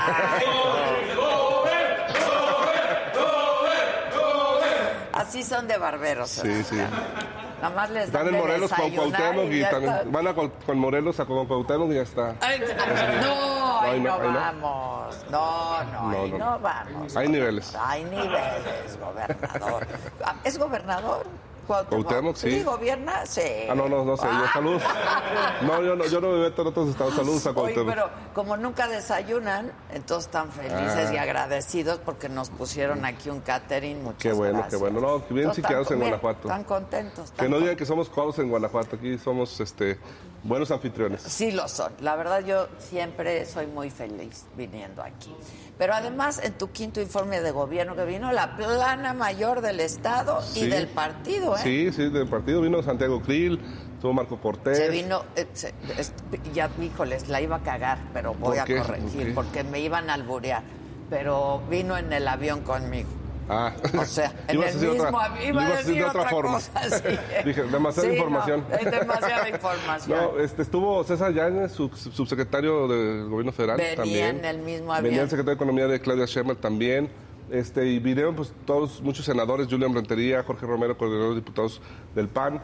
Y estuvo pues todos los exgobernadores de Guanajuato desde el 91, que empezó a gobernar Acción Nacional con Carlos Medina. Estuvo Vicente Fox, Juan Carlos Romero Hicks, Juan Manuel Oliva, y luego hay un inter- interinato de Héctor López Santillana que también estuvo, y Miguel Márquez. Y la verdad fue un evento emotivo porque pues hablamos de los 30 años que Guanajuato ha transformado su realidad gracias a la gente y, y estos gobernantes que le dieron continuidad a una visión. Es que déjate platico rápidamente de la... Hace 30 años, estamos hablando del 93, Guanajuato no tenía ni un parque industrial, ni uno. Hoy tenemos más de 50 parques industriales. Wow. Éramos de los 10 estados más pobres. Hoy somos la sexta economía de México. Solo exportábamos 300 millones de dólares al año. 300 millones. El año pasado exportamos 30 mil millones de dólares. Fíjate el brinco. ¿Sí? Hace 30, hace 30 años, en el 93, éramos el último lugar en educación media superior. O sea, éramos el estado más burro de México. ¿Y hoy? Hoy graduamos más ingenieros que en Nuevo León o Jalisco. Nos trajimos a la UNAM, al POLI. La Universidad de Guanajuato creció. O sea, hay más de 100 universidades privadas. La verdad, pues, se transformó en 30 años. Y esto es gracias a los guanajuatenses, que han hecho de verdad un plan que se llamó Guanajuato Siglo XXI a 30 años, que empezó en el 93 y se cumple este año. Ah, mira. Hoy nos toca hacer el plan a otros 30 años. Y la visión es pasar de la manufactura a la mentefactura. O sea, es decir, no solo queremos armar estas bolsas tan bonitas, sino queremos diseñar estas bolsas. Que ya lo están haciendo empresas como Cuadra y muchas otras. No queremos armar solo el coche, queremos diseñar los motores, diseñar el coche. O sea, pasar de la mano a la mente factura. Qué Y bien. en eso estamos trabajando Y ahorita. la creatividad. La innovación, la, creatividad, innovación. todo eso, el diseño. Porque pagan mejor a quien diseña el coche que a quien lo arma. Lamentablemente. Entonces tenemos que transformar, pero para eso tenemos que capacitar a nuestros jóvenes. No se basta con decir, ya quiero traer empresas de ¿Y en tecnología. qué lugar están hoy en educación? En educación hemos ido avanzando, pero te- digo, el hecho de graduar más ingenieros que Nuevo León y Jalisco nos pone en una situación otro privilegiada. lugar, claro. Porque ya no nomás se trata de graduar jóvenes, sino con qué perfil. Porque, con todo respeto, yo soy abogado, pero ya hay muchos estados que siguen graduando, pero abogados, contadores, mercadólogos, nutriólogos, y el mundo lo que necesita son programadores, ingenieros, eh, mecatrónicos, es decir, el mundo está cambiando. Y Guanajuato se ha enfocado precisamente a la electromovilidad, a hacer de Guanajuato pues, un estado innovador y de vanguardia. Eh, ¿Cómo evalúas tu gestión a, a cinco años? Porque te has enfrentado pues con problemas fuertes, ¿no? La inseguridad, la, La violencia. falta de gasolina, ¿te acuerdas? La falta de La gasolina, pandemia. el COVID. Sí, Sí, sin duda. sí, no, ha sido, no han sido cinco años no, la 4 fáciles. T. Ah, no, esto- Ah, sí, también. Este- Mira, ha sido, ha sido complejo, pero la verdad satisfactorio que los guanajuatenses me han dado su respaldo. Cuando no hubo gasolina, mientras, porque no hubo en varios estados, acuérdate, fueron un, unos 13, 4 semanas donde no había gasolina literalmente en, nada- en ningún lugar. Había filas de 18 kilómetros, horas y horas para poder cargar 30 litros de gasolina. Y lo que hice yo fue irme con mis secretarios a Texas a conseguir gasolina y traer gasolina en carrotanques. Y logramos algo que parecía imposible. Otros gobernadores decían, no, eso no se puede. Pues sí lo logramos. Trajimos gasolina y resolvimos, ayudamos, por supuesto, a Pemex a resolver el problema. Con el tema de inseguridad, hemos coordinado muy bien, la verdad, con la Federación y quiero agradecerle al Ejército y la Guardia, que sí estamos trabajando muy coordinado. Pues hace, hace, hace A cuatro ver, años. vamos a hablar de eso, Sí. porque hay esta percepción de Guanajuato inseguro y con mucha violencia. Mira, ¿no? Y te voy a no se platicar. puede maquillar lo no, que no, no, que ahí hay. te van las cifras. Cuando yo llego, había, éramos, por cada 100 mil habitantes se mide, éramos el primer lugar en homicidios. Hoy somos el séptimo, datos del Secretariado Ejecutivo. Del primero al séptimo pasamos en homicidios por 100 mil habitantes. Más para que te des una idea, si nos comparamos con hace dos años, traemos mil homicidios menos. O sea, hay una tendencia a la baja. Pero no solo eso, en todos los delitos hemos ido bajando. En secuestro somos el 30 de 32, somos de los últimos lugares. En extorsión somos el 28, en robo de vehículos somos el 26. Hemos ido bajando. Pero que no además, te quedas contento, sin duda. no, no, nunca. eso, ¿no? Así tengamos un solo muerto, tenemos que trabajar para arreglar esto. No estamos ni, satisfechos ni echando las campanas al vuelo, pero sí es importante medir los resultados. Hace, cuando llegué hace cuatro años, había una zona del Estado controlada por un grupo criminal donde no podía entrar nadie, ni la policía. Hoy yo ya caminé esa, esa comunidad. Ahí estamos construyendo el centro de formación policial más grande. El líder criminal de esa banda fue detenido y ya está sentenciado. Se detuvieron a más de mil eh, integrantes de esa banda, de la otra banda otros mil doscientos. Eh, aumenté la policía estatal en un 300%. De pagarles 14 mil, ahora les pagamos 25 mil pesos. O sea, hemos incrementado las capacidades y se ven los resultados. Teníamos narcobloqueos cada 15 días, hoy eso ha, ha cambiado. Se respira otro ambiente. Nos falta mucho, sin duda, pero estamos ya en una estrategia y una senda de resultados que si continuamos con esta estrategia en el mediano plazo vamos a volver a tener ese Guanajuato en paz que todos anhelamos. Pues es que Guanajuato era un estado privilegiado. no, y lo sigue siendo, en mira, muchos te voy a decir una- yo cuando estaba en campaña prometí 5 mil millones de dólares de atracción de inversión extranjera. Yo no sabía que iba a haber pandemia, yo no sabía que iba a pasar Claro, todo esto. sí. Sin embargo, al cuarto año ya había rebasado esa meta. 5.400 millones de dólares de inversión extranjera llevamos y vamos a rebasar con creces. Esa es la confianza de las empresas. Porque muchas empresas son ampliaciones. O sea, te puedo decir que Michelin amplió, Pirelli amplió, Ferrero Rocher amplió, Nestlé amplió. Y tú les preguntas a estas empresas, tú ya conoces Guanajuato, tú vives aquí. Me decían los de Pirelli, para nosotros esta es la planta más segura que tenemos. Me decían Nestlé, de México esta es la más segura que tenemos, la de Puerto Interior.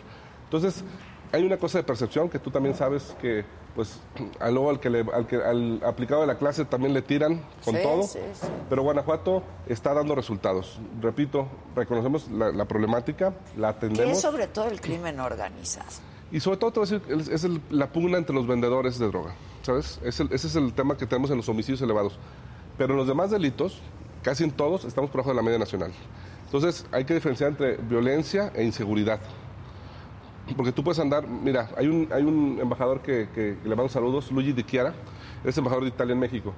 Cuando vino hace dos años, tres años, dos años más o menos, me dijo, gobernador, te voy a hacer una pregunta, ¿tu estado es seguro? Le dije, sí. Si yo vengo de vacaciones con mi coche, ¿no me va a pasar nada? No necesito escoltas, nada. No necesito carro, no, vente de vacaciones. Literal se lo tomó, en serio, lo vi dos meses después, me dijo, te hice caso. Me vine en el coche con mi pareja y paseamos por todo Guanajuato 15 días, yo manejando las carreteras, no me pasó nada, al contrario, feliz. Y ahora su Navidad la pasó aquí. Entonces, hay que diferenciar ¿En entre... San Miguel o en dónde? No, vino a Guanajuato, Dolores y San Miguel. Y la Navidad la pasó, el Año Nuevo lo pasó en Guanajuato. Ok. Entonces, eso te habla. Porque San Miguel sí está muy seguro. No, es que la mayor parte del Estado no tenemos ningún problema. Entonces, ¿por qué esta Eh, percepción? Pues porque, pues porque no, no les gusta mucho que Guanajuato le vaya bien. A ver, es que en 30 años hemos transformado el Estado y es un modelo que funciona. El modelo Guanajuato funciona. y hay que decirlo, pues ha- ha habido- hay muchos intereses para que Guanajuato le vaya mal, que no prospere, que no crezca. Pero nosotros estamos concentrados en, en dar resultados y ahí están los números, son demoledores. A ver, de 300 millones a 30 mil millones de dólares en 30 años, no hay otro estado que los tenga. O sea, crecimos en Sí, los últimos años a 7 exponencial, sí. puntos. Este, es- después de la pandemia, 4. Nuestra tasa de desempleo es del 2.4, del- es de las más bajas del país. O sea, Guanajuato es un estado que genera riqueza y eso pues no a muchos les gusta, ¿no? Entonces empezamos a ver cómo Guanajuato pues causa eh, para algunos admiración, para otros envidias. Entonces es un estado que está saliendo de este problema de la violencia. Yo te puedo decir que es un tema que ya le estamos dando vuelta a la página, repito, con todo lo que tenemos que seguir atendiendo, pero ya no es el Guanajuato que tuvimos hace tres años, ¿no? Que todavía nos queda esa estela de esa percepción. Pero tuve las notas, hoy lamentablemente, y no les deseo el mal a ningún estado, pero hoy son otros estados los que son nota, ¿eh? No es Guanajuato. Sí, bueno, está Zacatecas. Hay muchos que tienen ahora el problema, la problemática y nosotros ya le estamos dando la vuelta. ¿Cómo? Trabajando con la federación y nuevamente le agradezco al ejército y la guardia todo este trabajo, fortaleciendo policías municipales. De mi gobierno le hemos dado mil millones de pesos a las policías municipales para fortalecerlas, que eso créeme que es un gran esfuerzo financiero para los municipios, que les quitaron muchos recursos Muchos federales. recursos. Entonces nosotros se los estamos dando en equipamiento, en patrullas, y empiezas a ver los resultados. Ahí se ven. Mira, nomás te voy a decir un, un dato, y tú lo puedes checar con el INEGI. Recuperación de armas de fuego. Guanajuato el año pasado recuperó más de 2.150 armas de fuego.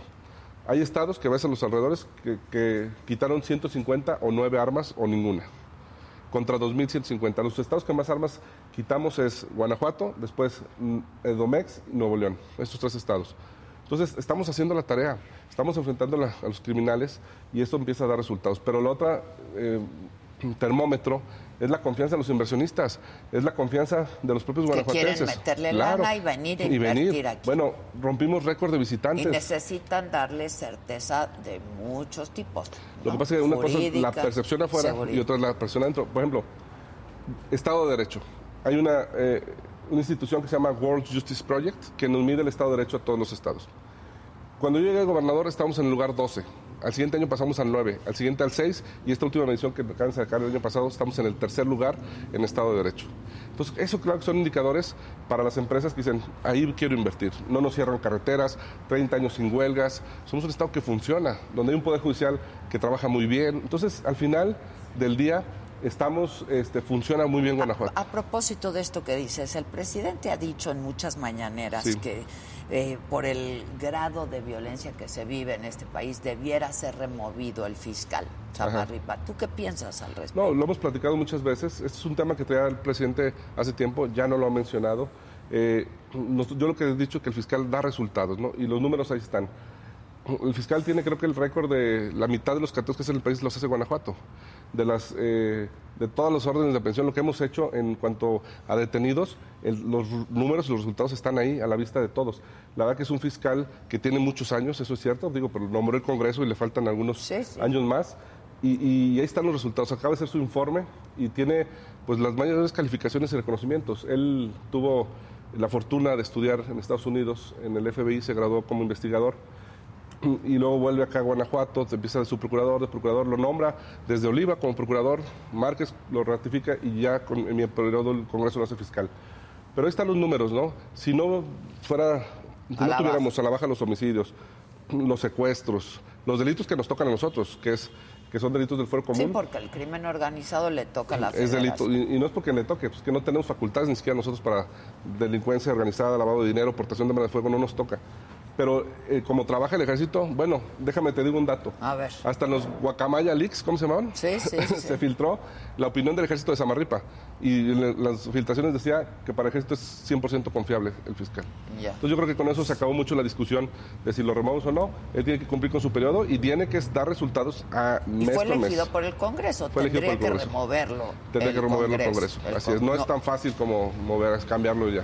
Sí, tú como gobernador. Pues, Pues, es no. como ahorita el tema de Alejandro Hertz, no es tan sencillo este, remover un fiscal, porque ya tiene autonomía y demás. Sí, absolutamente. Ahora, ¿cuáles son los grupos que están operando, los grupos delictivos en cuanto a Mira, crimen organizado? No me gusta decirle su nombre, te voy a explicar por qué. Porque tú cuando dices el nombre, la gente ubica un nombre. Este, te voy a poner un, una un caso real. Hace, ya no existe, pues. Pero hace tiempo existía aquí un grupo delincuencial que se apodaban eh, Cártel Corona. Entonces imagínate que si te hablaran para extorsionarte o amenazarte, le hablo de la Corona. Usted nos debe de dar tanto. Y sacan, pues pedir cheves o... Claro, claro. No te, no, Ya. hasta le cuelgas. Pero si tú escuchas en la tele que el gobernador dice que el cártel Corona, tal, tal, o tú lo repites o sale en los medios y te habla el cártel Corona, pues sí, caes en esas extorsiones. Entonces a mí no me gusta repetir los nombres porque luego le das armas a estos criminales que a veces están estafando desde una prisión en Tamaulipas, en Edomex o en Jalisco, que son de donde más llamadas salen de los penales federales. Porque tenemos una de, de llamadas de extorsiones y de secuestros virtuales todos los días. Es increíble cómo no les ponen un alto en esas prisiones, quitándole los celulares o poniendo inhibidores. Pero entonces por eso no repito los Que nombres. además estigmatizas al Estado. ¿no? Además, porque muchas traen el nombre claro, del Estado. el, eh, Jalisco Nueva. Generación, el cártel de Es Sinaloa, etcétera. Entonces, no, no me gusta a mí repetir los nombres, pero lo que hay son una pugna de dos grupos criminales. Dos grupos. Uno que estaba sentado localmente y uno que viene de un estado vecino, que, que hay una lucha por ocupar esos puntos de venta de droga, que al inicio fue una lucha por los ductos del Huachicol, que hemos bajado en un 90% el robo de combustible y eso sí es gracias al ejército y al trabajo con nosotros. Y hoy, pues hemos detenido de un grupo y de otro más de 2.000 personas, ya procesadas, no, no más detenidas, sino ya llevadas ante la justicia. Y líderes sentenciados ya a 60, 80 años. Entonces, la verdad que vamos trabajando muy bien con la federación, repito, ahí vamos los resultados. Pero mira, yo te pongo un ejemplo. El Cervantino del, del año pasado, 50 años, abarrotado, lleno, se vendieron los boletos en dos días, Guanajuato estuvo repleto. El Festival de Globo, llenísimo, el rally, la Jano Fermese, vi- vienen, este, nomás para en el Festival de Globo 150 son pilotos extranjeros. Tuvimos finales de fútbol eh, de- femenil eh, de, de- de todos los países y vienen y se reúnen aquí sin ningún problema. Si, no, si hubiera esa inseguridad de la cual nos quieren achacar, no vendrían estos eventos internacionales. ¿Tú crees que el rally, que lleva 17 años celebrándose en Guanajuato, Seguiría. seguirá teniendo pilotos? Se transmite en 158 países.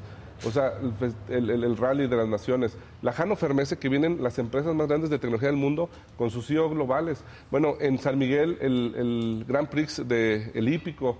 Y te puedo decir la cantidad de eventos, torneos de golf, infinidad. Nomás para que des una idea, viven aquí casi 3.000 japoneses. Yo lo sé. Pues 3.000 por las- japoneses. sí, En. San Miguel viven 20.000 Que hay norteamericanos. muy buenos restaurantes japoneses. Muy buenos. además, sí. 20 mil norteamericanos en San Miguel. O sea, ¿tú crees que si viviéramos en ese clima, tuviéramos estas inversiones? ¿Está concentrada la violencia en algún En algunos sectores, sí. En la periferia, por ejemplo, de Irapuato. No, no, no tanto en esa zona. Hay una zona que le llamamos La Laja, que otra vez, no me gusta decir los nombres de las ciudades porque luego estigmatizamos a los pobladores y dicen, oye, ya no nos... No, es- son focalizados en algunas zonas con una problemática muy particular y estamos dándole la vuelta, créemelo. Entonces, yo les puedo decir que Guanajuato es un estado seguro, con unos problemas de violencia entre bandas delincuenciales, pero en general es un estado seguro para los visitantes. A ver, nomás te doy, te doy un número. Si aquí nos roban 4.000, 5.000 coches al año, en Edomex se roban 50.000 coches al año.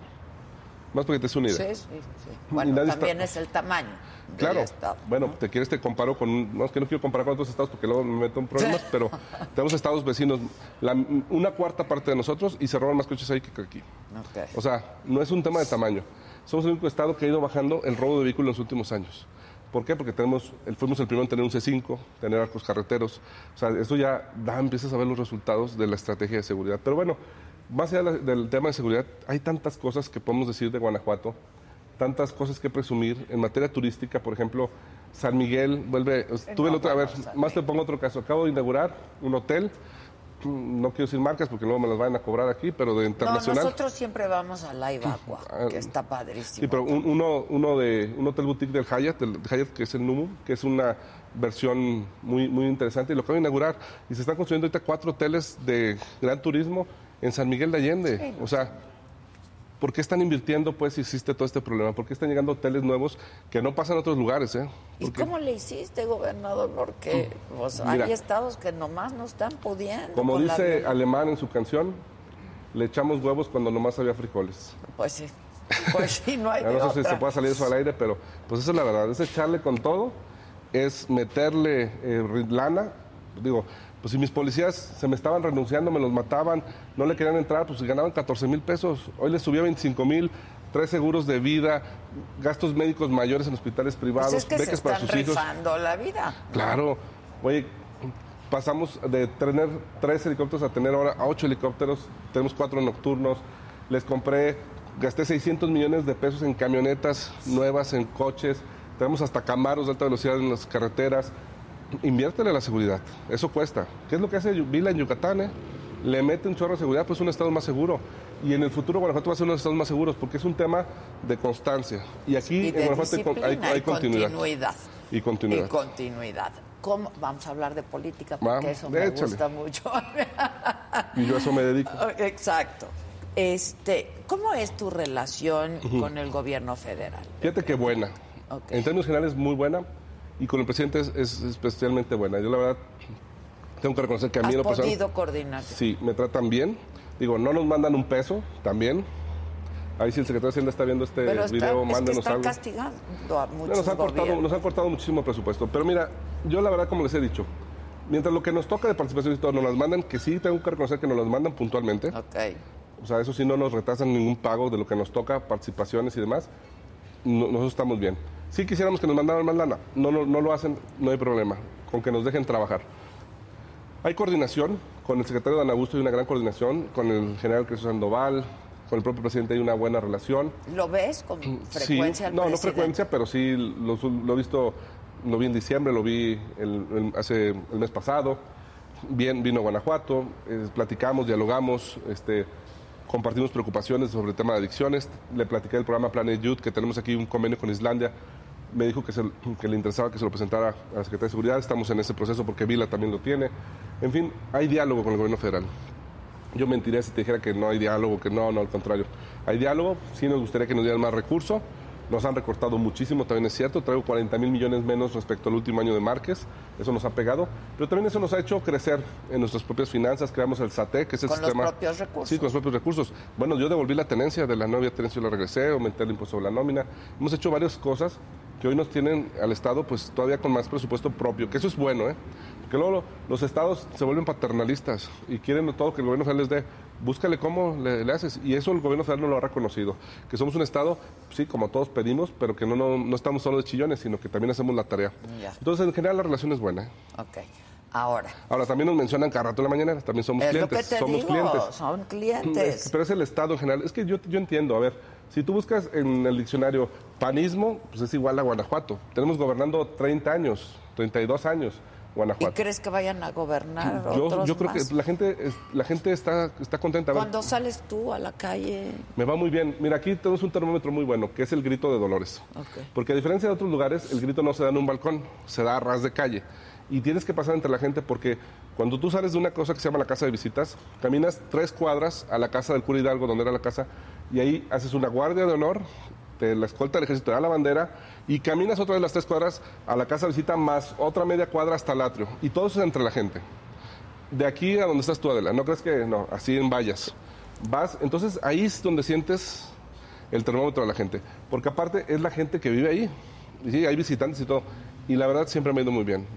O sea, ¿qué te puedo decir? La gente nos habla muy bien. Es que estamos apostándole a todo. Mira, hay cosas que pasan en Guanajuato que no pasan en otros lados. Te pongo un ejemplo. Ayer, el martes, estuve aquí en el Teatro Bicentenario, vine a ver la ópera de Aida. ¿Sabes que en los- en los Wow. últimos 50 años la ópera de Aida se ha presentado solo cuatro veces en México, en el 67 en Bellas Artes, creo que en los 90 otra vez, en el 2004 en Bellas Artes y aquí en León, Guanajuato. En 50 o años sea, le están veces. apostando a la cultura, a la Una- educación. Una, esta obra de Giuseppe Verdi, esta ópera impresionante, Sí, casi sí, 300 personas entre tras bastidores y en escena, No, es una orquesta locura. de 80, es una locura, Es una preciosa, locura. tres presentaciones. Entonces, estamos en esta programación pues, a nivel de Bellas Artes, ¿eh? Mm, sin soberbias. Este, vamos a seguir haciendo óperas. Le estoy metiendo ahorita 160 millones al Teatro Juárez para remodelarlo, para sistemas de seguridad, para que no nos vaya a pasar. precioso el Teatro precioso, precioso. precioso. Que por cierto, se inauguró con Aida, fíjate. Ah, mira. Es correcto, una no completa, pero una parte de Aida, porque es una producción muy grande. Muy grande. Pero le estamos apostando a la cultura. Te pongo muchos ejemplos en, los- en el deporte. Hace 10 años éramos el lugar 19 en el medallero. Este año que pasó llegamos al quinto lugar y llevan dos años en el quinto. En los discapacitados somos el cuarto y en los jue- Juegos Indígenas somos ya el primer lugar. Entonces la gente ve ese avance, ve ese desarrollo, ve las nuevas carreteras, ve la infraestructura, llegan las inversiones, hay empleo. A ver, hace 30 Y años... cosas que no se inauguran, no se ven, pero que ahí están. Pero que pero la ¿no? gente la Porque- siente. Te pongo un ejemplo. Pues hace 30 años, si querías estudiar en la universidad pública, solo era de Guanajuato y estaba solo en, en la capital. Hoy, la Universidad de Guanajuato está en 13 municipios. Nos trajimos a la UNAM, que no tiene nada de pequeño su campus aquí en León de 65 hectáreas. Se está haciendo la UNAM en San Miguel. Trajimos al Politécnico Nacional aquí a Silao con las mejores ingenierías, la prepa del Poli acá. Entonces, ahí están los tecnológicos. Entonces, la gente dice a los papás, oye, yo cuando quise estudiar solo había de Guanajuato, hoy mis hijos tienen más oportunidades. Entonces, ven ese progreso, ven ese cambio y por eso creo, creo que la continuidad para ellos es parte de seguir avanzando en este Guanajuato moderno. ¿Y ya tienes a, a- a alguien perfilado para continuar con tu trabajo? Mira, yo no me toca a mí esta parte del Lo partido. entiendo, pero- te voy a platicar algo. Ayer vino el presidente Marco, segunda vez que lo repite, que en Guanajuato ya toca una mujer. A mí la mañana me preguntaron, ¿tú qué prefieres, hombre o mujer? Yo mujer, de toda la vida. Ok. Pero respeto de cada quien. Yo mujer. Pero dice, dice el presidente, va a ser mujer. Tenemos ahorita, y él mencionó cuatro mujeres muy valiosas. La senadora Alejandra Laguera Reynoso, la alcaldesa de Irapuato, Lorena Alfaro, la alcaldesa de León, Alejandra Gutiérrez, y mi secretaria de gobierno, Livia Denise García Muñoz Ledo. Yo a Livia la conozco bien. Cuatro mujeres muy valiosas, jóvenes, o sea, les andan en un rango entre los eh, 40 y 47 años. Jóvenes, están gobernando las ciudades más grandes de Guanajuato, que son León y Irapuato. La primera secretaria de gobierno mujer. Entonces, la verdad, a mí eso me emociona, porque malo cuando no tienes perfiles. De- de- claro, ¿de dónde? Y hoy veo mujeres capacitadas, que no es por el tema de cumplir una cuota, ¿eh? es que porque hoy tienen mejores credenciales que los hombres. Claro, claro. Y, Ah, y eso lo dicen las encuestas. llegar al momento en el que estén los mejores, Sí, ¿no? no por Pero cuotas. sin las cuotas no se hubiera no podido. se hubiera podido abrir No esa brecha. Eso- eso estoy to- yo por eso siempre estuve a favor de las cuotas. Porque si no, no se hubiera podido abrir esa brecha o, como dicen ustedes, romper ese techo de cristal. Las cuotas fueron necesarias. Pero va a llegar un momento que ya eso no va a ser importante, sino ya el tema va a ser la capacidad. Y hoy en Guanajuato está pasando eso. Hoy yo veo a las mujeres y salen en las encuestas, en encuestas mejor calificadas que los hombres. Entonces, pues si va a ser mujer, qué bueno que Guanajuato también tenga una gobernadora mujer, nunca la ha habido. Sería histórico y sería padrísimo, porque la mujer, al igual junto con el hombre, pues complementamos muy bien en todos los campos de la vida, ¿no? Tienen unas virtudes, los hombres tienen otras, pero al final hay un complemento muy importante. Entonces yo creo que, que, que, pues que va, ya dice el presidente Pues a ser- ojalá, ¿eh? Ojalá, Ojalá, ojalá.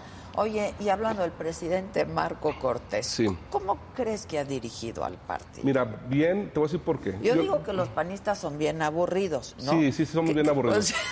no, Pero, eh, pero en el no partido, ¿eh? en la noche y en otros lados no. somos bien divertidos. Ah, los he visto, los he visto, pero en política son en política somos aburridos. porque no nos gusta pelearnos. Te voy a explicar. A ver. Y ese es el valor de Marco. Vámonos antes de Marco. Eh, aún vivía, y en paz descanse, eh, Rafa Moreno Valle. Estaba el pleito a todo lo que daba contra Ricardo Anaya y Damián Cepeda, Calderón yéndose al partido, creando su nuevo partido, Rafa Moreno Valle aliando a los gobernadores en contra del Sí, partido. bueno, es que el partido Estábamos está a punto de, de estaban las Lo que renuncias no veías en el PAN antes. antes, ¿eh? pero estaba así. Llega Marco y Marco hizo algo muy interesante, unió a todos. Por como quieres plantearlo, pero no Hasta los polarizó. calderonistas. A todos. Bueno, Margarita es Sí, diputada hoy. por eso te digo hasta los Bueno, hasta. Fox lo regresó al partido. ¿Sí me explicó? A, a, a- a tríos y troyanos, Marco ha sabido juntarlos, porque tiene una, una habilidad, Marco, de escuchar. Digo, a veces no resulta como tú quieres, pero es- escucha. Dos, cumple acuerdos. Tiene palabra Marco y eso te lo tengo que reconocer siempre. Cumple acuerdos y eso le ha permitido transitar, porque tú como político, cuando acuerdas con alguien y lo cumples esos acuerdos, pues ya vas de ganes, ya tienes la manera de seguir avanzando en ese diálogo. Entonces, esa es la gran virtud de Marco. Muchos dicen que si no es un contrapeso, que si el presidente... Bueno, nos tocó esta circunstancia difícil, digo, porque pues hablamos de Marco, pero dime quién ha sido un contrapeso para el presidente hoy. No digo, ni Alito, ni Dante, ni Zambrano, que me digas. O sea, es No, no, complicado. la oposición no, no, Ah, es complicado porque lo, lo hemos dicho, lo hemos reconocido. El presidente es un animal político, es un gran operador y, y tiene un feeling para hablarle a la gente muy, muy importante, hay que reconocérselo. Entonces, mm, yo creo que cargarle a Marco como tiene que ser la oposición, este, pues digo, también se me hace eh, a veces tirarle mucho, ¿no? Entonces yo creo que Marco va a llevar bien el proceso, que no es fácil. Yo, yo siempre he dicho, la alianza, la coalición es con la ciudadanía y lo vimos el domingo en la marcha. Una marcha que no hay que minimizar. ¿Cómo estuvo la marcha? eh, Aquí, estuvo llena. y vi la del Zócalo y vi la de otras ciudades, es, es- yo creo que desde el 88, Adela, no había habido un movimiento ciudadano legítimo así, digo, sin acarreo, sin manos atrás, porque quienes quieren descalificarlo van a decir, pues sí, son acarreos. No, no es cierto. No, no, es el- un no, movimiento aquí no ciu- hubo no, es un movimiento ciudadano. Pero es lo que veíamos con Andrés Manuel López Obrador siempre, ¿no? Es decir, ahorita que anunció su marcha para el 18 de marzo, pues va a llenar y no es noticia. no, O no es noticia que porque Él llenaba y llena el Zócalo, ahora con muchos acarreados. con muchos acarreados, pero Y con mucha lana. Pero una preocupación legítima por la democracia, desde lo, para mí, desde el 88, No se veía. con las marchas de Maquillo, con todas las caminatas que se hicieron, las huelgas de hambre, no se veía. Que fueron fundamentales para las reformas electorales y de abrir espacios para la oposición. sin duda. No se entiende hoy Andrés Manuel presidente sin esos movimientos del 88 y del ingeniero Cárdenas y del Maquillo y de todos estos personajes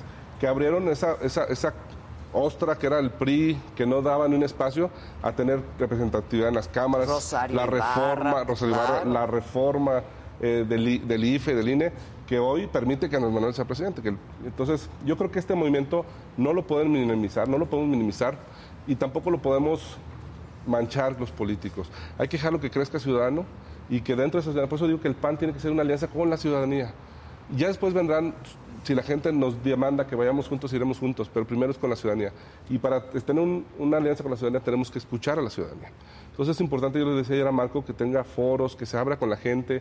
Hay que escuchar a los empresarios, a los campesinos, a los indígenas, a las ONGs. A todos, A todos hay que escucharlos. todos. Y ellos tienen mucho que decirte de un país, de un partido que aparte, que nos debemos a la gente, no nomás a los panistas, a la gente, porque nosotros, nuestro partido vive de los recursos públicos, Sí. que son los impuestos de la gente. Entonces tenemos la obligación de escuchar a la gente, a la ciudadanía, Y de rendir cómo quieren que llevemos ¿no? nuestro partido y de rendir claro. cuentas, porque el sueldo de Marco Cortés, con las asambleas, hasta el café que nos tomamos en el PAN, es pagado por los gentes, por sus impuestos. Entonces a la gente nos debemos y tenemos que entender que nuestro jefe es la gente, que nuestro patrón es la gente. Y el día que entendamos eso, vamos a escucharlos y créeme que la gente va a confiar en nosotros. Ahora, tú ya dijiste que no quieres ser Yo candidato. ya dije que no quiero. ¿Por qué?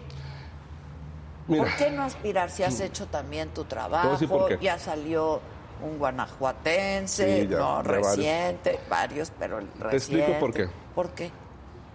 Estoy en una etapa de mi vida, voy a acabar de gobernador de 43 años. Tengo una hija de 11, una hija de 8 años, que va a cumplir 8 años. Mm, yo en el 24, 25 voy a cumplir 20 años ininterrumpidos de cargos de elección. O sea, toda mi vida he estado en esto y, y siento que a veces necesito hacer una pausa y dedicarle tiempo a mi familia. El otro día mi hija decía, en el brindis de Año Nuevo de los deseos, dijo que uno de sus deseos era que su papá fuera a recogerla a la escuela.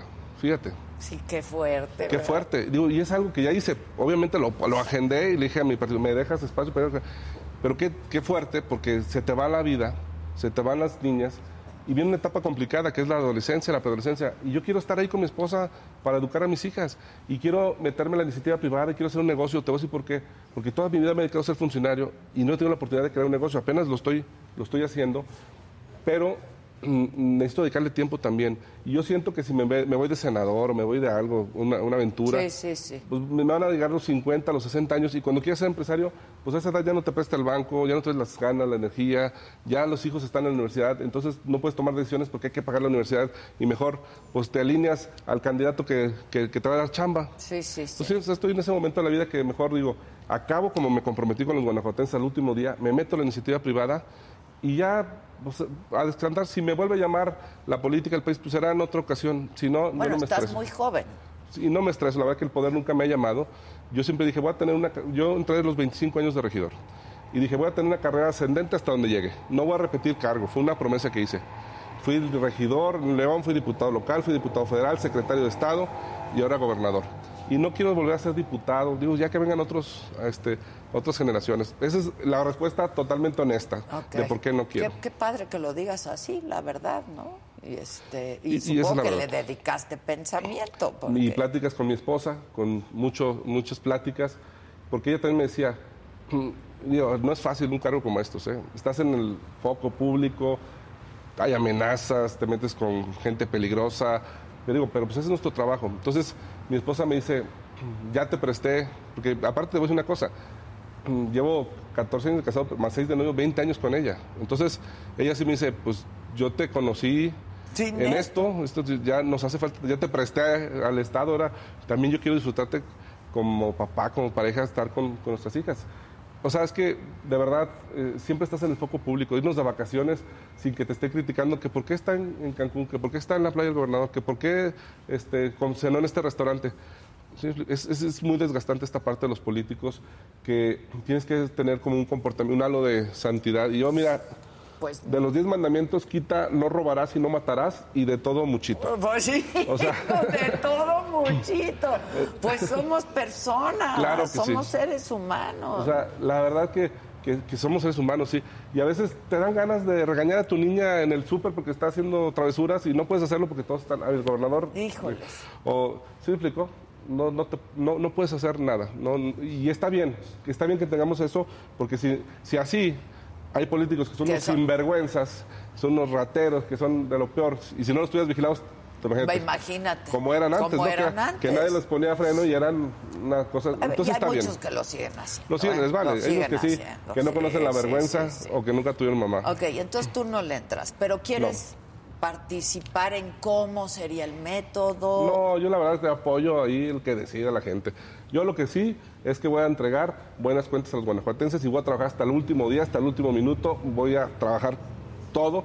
Vergüenza para desquitar el sueldo que me pagan los guanajuatenses. Por ejemplo, te digo que aparte soy el gobernador mejor pagado de todo México, ¿eh? Ganas más que el presidente. Gano más que el presidente. Ah. Y yo les he dicho, me dicen, ¿por qué ganas más que el presidente? ¿Por qué ganas? Digo, porque crecemos al doble del país, porque estamos trayendo estas porque inversiones. tengo un trabajo. Eh, Estoy yo, yo haciendo les pongo un ejemplo. trabajo. Dije, miren, si yo me bajo el sueldo y se lo bajo a todos, mi secretario de Finanzas, por ejemplo, doctorado en Londres en economía, trabajó en el Banco de México. Neoliberal conservador. De esos que se van a estudiar afuera. Exacto, Es- exacto. Estudió allá, trabajó en el Banco de México, dirigió el Fondo de Pensiones más grande de México. Si yo le pago 30 mil, 50 mil Se pesos, va a ir. se va a ir. ¿Y qué voy a contratar con eso? O sea, lo contrata un banco y le va a pagar el triple de lo que gana aquí. Entonces tiene que tener un sueldo pues decoroso para tener secretarios de este nivel. Es, es lo que a veces la gente no entiende. ¿Cómo dicen los norteamericanos? Eh, y, if you pay peanuts, you have monkeys. No, sí. Entonces, sí, necesitas si pagar pagas bien. cacahuates, tienes. Sí, pues ti- si pagas Changos. bien, pues vas a tener Sí, gente capacitada. Y Guanajuato se merece tener funcionarios de primer nivel. Yo gano bien, pero me dedico 100% a la gobernatura. Y le dedico y, y el sueldo, ¿no? Y pongo el pecho por delante. Y de eso se trata. Muchos dicen, ganas mucho, ganas poco. Yo siempre les pongo este ejemplo. Imagínense que aquí afuera hay un cuidador de coches. Y le pagamos 100 pesos al día. Pero llega a las 12, se duerme abajo de un árbol y se va a, a la 1 gana mucho, gana poco, pues gana mucho. Pero en cambio si hay otro chavo que gana los mismos 100 pesos, llega a las 6 de la mañana, te lava el coche, se va hasta las 6, pues gana poco. No es tanto un tema de sueldo, sino cómo desquitas el sueldo. Y eso es lo que yo trato de hacer en Guanajuato, darle resultados a la gente. Que no hay gasolina, pues me voy a Texas a traer gasolina. Que aquí están azotando los delincuentes, pues vamos a entrarle con todo. Que hay que... Que no hay medicamentos Aquí sí hay medicamentos. de salud mental. Fíjate que somos el, el único estado que no compra las compras consolidadas. Ya. Somos el único estado. Pues voy a ir a las farmacias Nosotros no entregamos- yo ando buscando tafil Nosotros no y justo dediqué mi editorial eh, en eso, ¿no? Que no hay medicamentos para salud mental en Nosotros no nuestro entregamos país y es un sistema. asunto Sí, es un tema serio. delicado. Pues delicado. Delicadísimo. Entonces, pues mira, nosotros tenemos, el Estado tiene 155 farmacias aparte de los fondos de pensiones, son las farmacias del ISEC, que están muy bien surtidas, un buen precio, porque no es un tema de un negocio, sino es un servicio, y son del Estado, no, no son 155, son más de 200 farmacias en todo el Estado. Ya. Entonces, pues Guanajuato es una chulada, por eso decimos que Guanajuato es grandeza de México, Adela. Pues yo quiero volver y volver, volver, Y volver, volver. porque yo adoro este estado. Gracias, Adela. Este, y la verdad siempre agradecemos muchísimo el apoyo que nos das para poder venir a transmitir. Muchas gracias. Este, yo siempre digo que transmitimos no con un celular ni con una camarita, todo un equipo de trabajo. producción. No de producción y siempre agradezco mucho el apoyo y espero pues verte antes de que te vayas. ¿no? Pues sí, todavía me queda, yo termino un año y- un año y meses, yo acabo en septiembre del 2024, me falta mi sexto informe, vienen muchos eventos importantes y pues va a ser un gusto recibirte aquí, es tu Muchas casa, de verdad. A todos, gracias. vénganse a Guanajuato. Y ya cuando regresemos hablamos ya más del 2024, Del que 2024. ya se acerca. Que ya ¿no? se acerca. Ya se acerca. A ver qué perfiles ves por ahí Va, en la órale, oposición, va. Yo no veo a ninguno. Pues tú aviéntate de la... No, chinga, yo. Yo gano más que tú, cabrón. Adela para presidenta. No, hijo, no. Aparte me decían, oye, ¿por qué no? en una, una entrevista de así más de cotorreo me decían, bueno, ¿qué opinas? ¿Por qué no quieres ser presidente? Le digo, mira, gana poquito el presidente. No dejan usar el avión. Ya no te dan pensión vitalicia. Ya, te- ya no debes vivir en los ¿Quién pinos. quiere, dije, pues, carajo? dije, Pues, ¿quién no. quiere? Quitaron Y- todos los incentivos. A mí y- no, ese puesto no me interesa. Pero además, un país que está tan dividido, tan A ver, ese- polarizado, ese es el tan tema, ¿eh? enojados unos con Ese es otros. el tema. ¿Qué perfil? Para mí, para el Partido Acción Nacional o la coalición, tiene que ser un perfil que nos una. Porque lo más grave que yo veo en este país es la división que se ha generado, el encono, que eso es triste, porque en México, eh, por primera vez, ante eventos naturales, eh, se ha politizado tanto. Antes salíamos unidos en estos casos. Ahora, esta división nos ha permeado hasta esos grados, que yo creo que eso es algo que va a durar mucho en sanarse. Entonces necesitamos a alguien que nos una. Y es un mensaje a todos los que quieren ser candidatos. Yo les diría, para, no radicalicen, porque van a, van a encontrar un mercado fácil que les va a ayudar al que polarice, pero al final los ciudadanos queremos vivir en paz y lo que los ciudadanos vamos a valorar es alguien que una al país, no alguien que divida al país. Entonces, ojalá que los que quieran y aspiren se lleven eso en la mente. Pues sí. Bueno, pues esa es sí. mi humilde opinión, Que yo no hablo más que por mí. TikToks ridículos, ¿no? Y que se pongan a ¿Ya viste. Alan? Ah, ¿no era para Alan? No, no.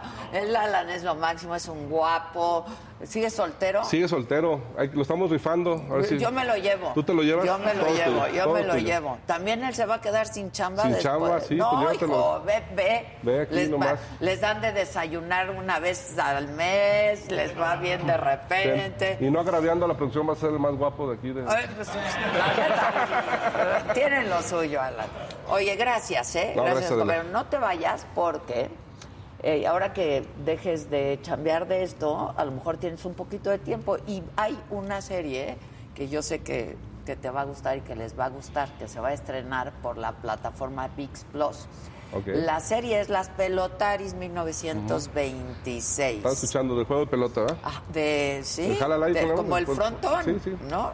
Este que cuentan la historia de tres exitosas jugadoras de pelota vasca que rompen con todos los moldes de su época, imagínate 1920. Imagínate. Exacto, en un mundo donde la libertad estaba negada para las mujeres. Yo estuve en España, viajé a Biarritz y luego en la frontera estaban filmando parte de esta serie. Eh, estuve en agosto del año pasado y tuve la oportunidad de entrevistar al equipo. Y esto es parte de lo que hicimos. Después vamos a subir otros fragmentos, pero esto es parte de lo que hicimos. Para mí fue eh, un gusto enorme ver que se están haciendo producciones de este tamaño. Esto es parte.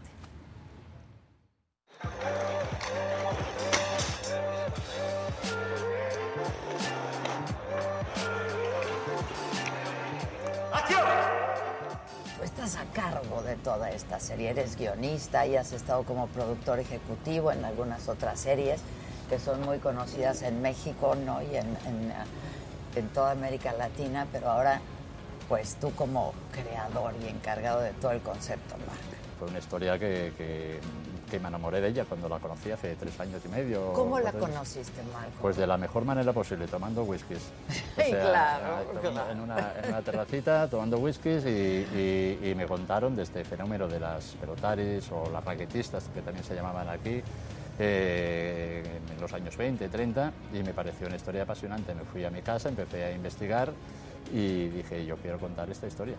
Me pareció que es una historia que además de tener todos los elementos narrativos que tiene que tener una buena historia para enganchar al público, me parecía que es una historia importante, es una historia que, cuando yo hablaba con la gente aquí en Euskadi, en Madrid, e incluso cuando fui a México, muy poca gente conocía. Y es cuando en ese momento te das cuenta de la dimensión y de la importancia que puede tener la historia, porque era una historia, es una historia de mujeres que hicieron algo que se suponía que no tenían que hacer, tener éxito, éxito ganar dinero, ser luchadoras, ser pioneras.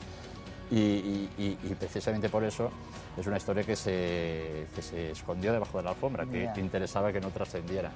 Y, lo, lo- lo lograron, lo lograron. El franquismo, en México también eh, se fue perdiendo y me pareció que como contador de historias, como guionista, pues yo tenía la oportunidad, estando en The Media Pro Studio y, y eso de tener la oportunidad de, de contar esta historia era mi deber hacerlo. Me encanta porque además los protagonistas de esta historia son las protagonistas, ¿no? Son, son mujeres muy adelantadas a su época también. Claro, en ese momento fueron unas auténticas pioneras. Fueron las primeras mujeres eh, aquí en España, en, de las primeras deportistas en cotizar en la seguridad social, las primeras deportistas en estar federadas y fueron mujeres que fueron admiradas, que llenaban frontones, en- ya no aquí, sino en, capitales como Madrid, como, Barcelona.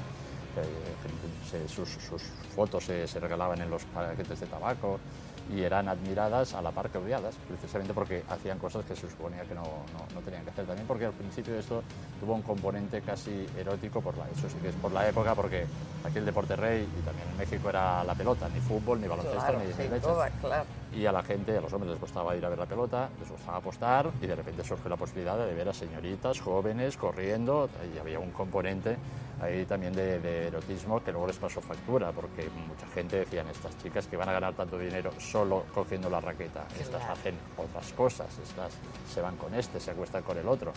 Y, Lo de siempre, ¿no? de Este, siempre. este asunto Eh, erótico, eso, pero cuando perverso. cuando, cuando ¿no? una mujer triunfa Claro. es, vale, ¿qué habrá hecho?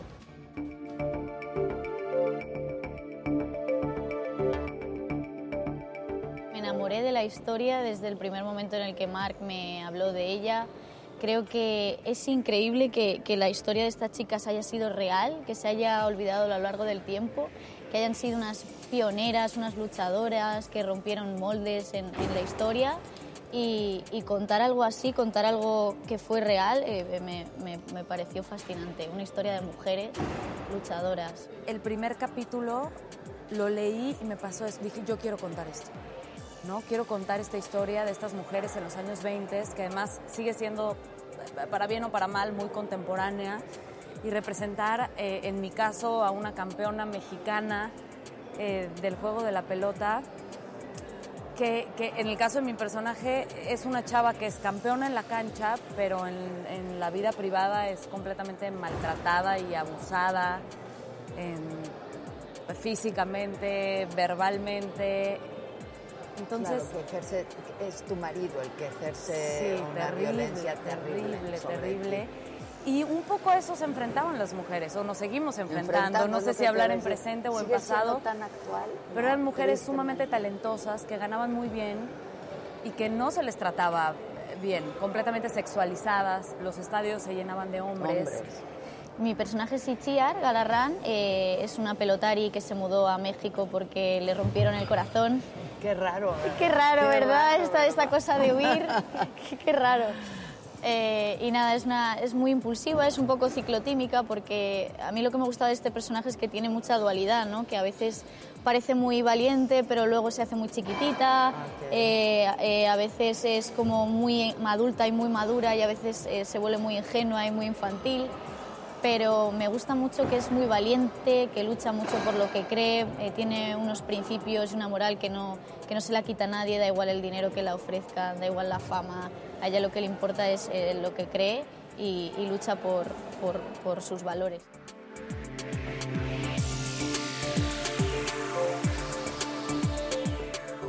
¿Dónde han filmado? Cuéntame un poco. ¿Ya filmaron en México? Pues hemos firmado, firmamos en México, nosotros empezamos con México, estuvimos ahí mes y pico, estuvimos filmando en sitios maravillosos, obviamente Ciudad de México, en el barrio de Coyacán, filmamos bastante, en el Zócalo, Zócalo. conseguimos, conseguimos filmar, Es creo que somos la tercera producción que logra, logra rodar ahí, pues eso nos dijeron.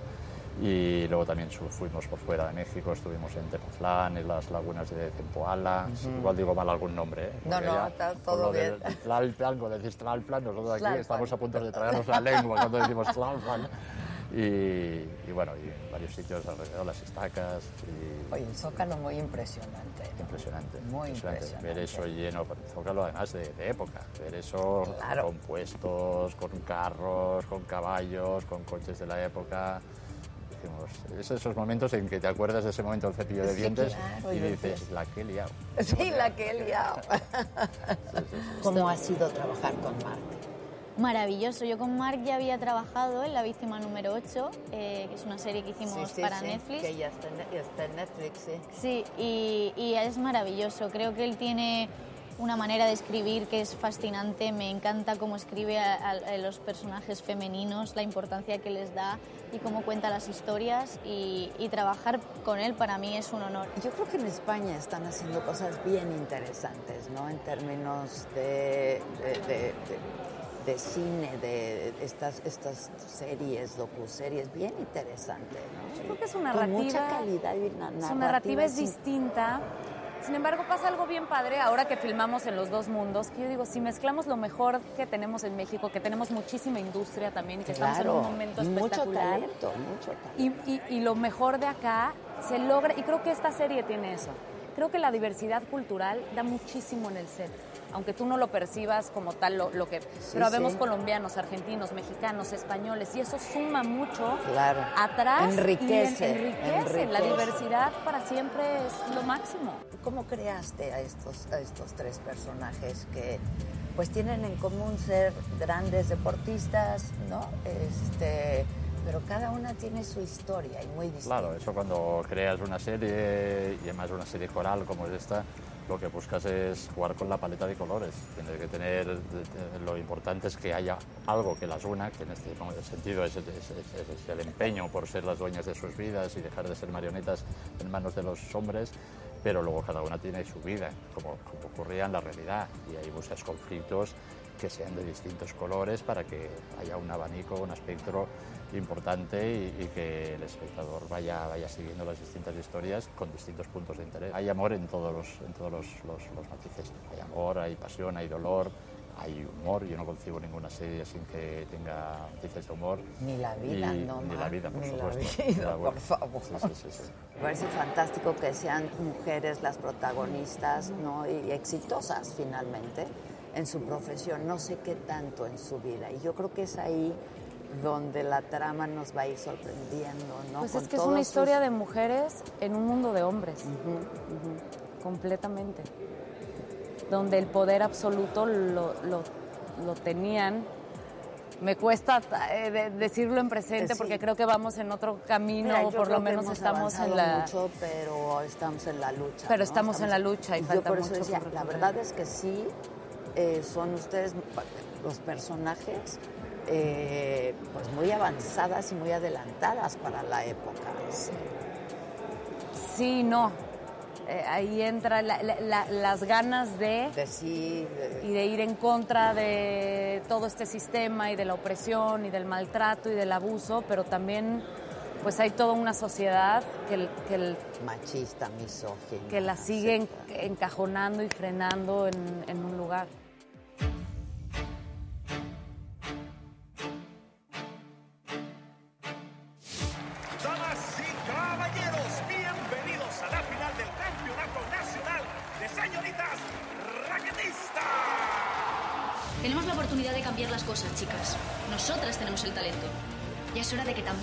El poder. Los hombres pagan porque los excita ver a mujeres corriendo detrás de una pelota. ¿En serio? Juega.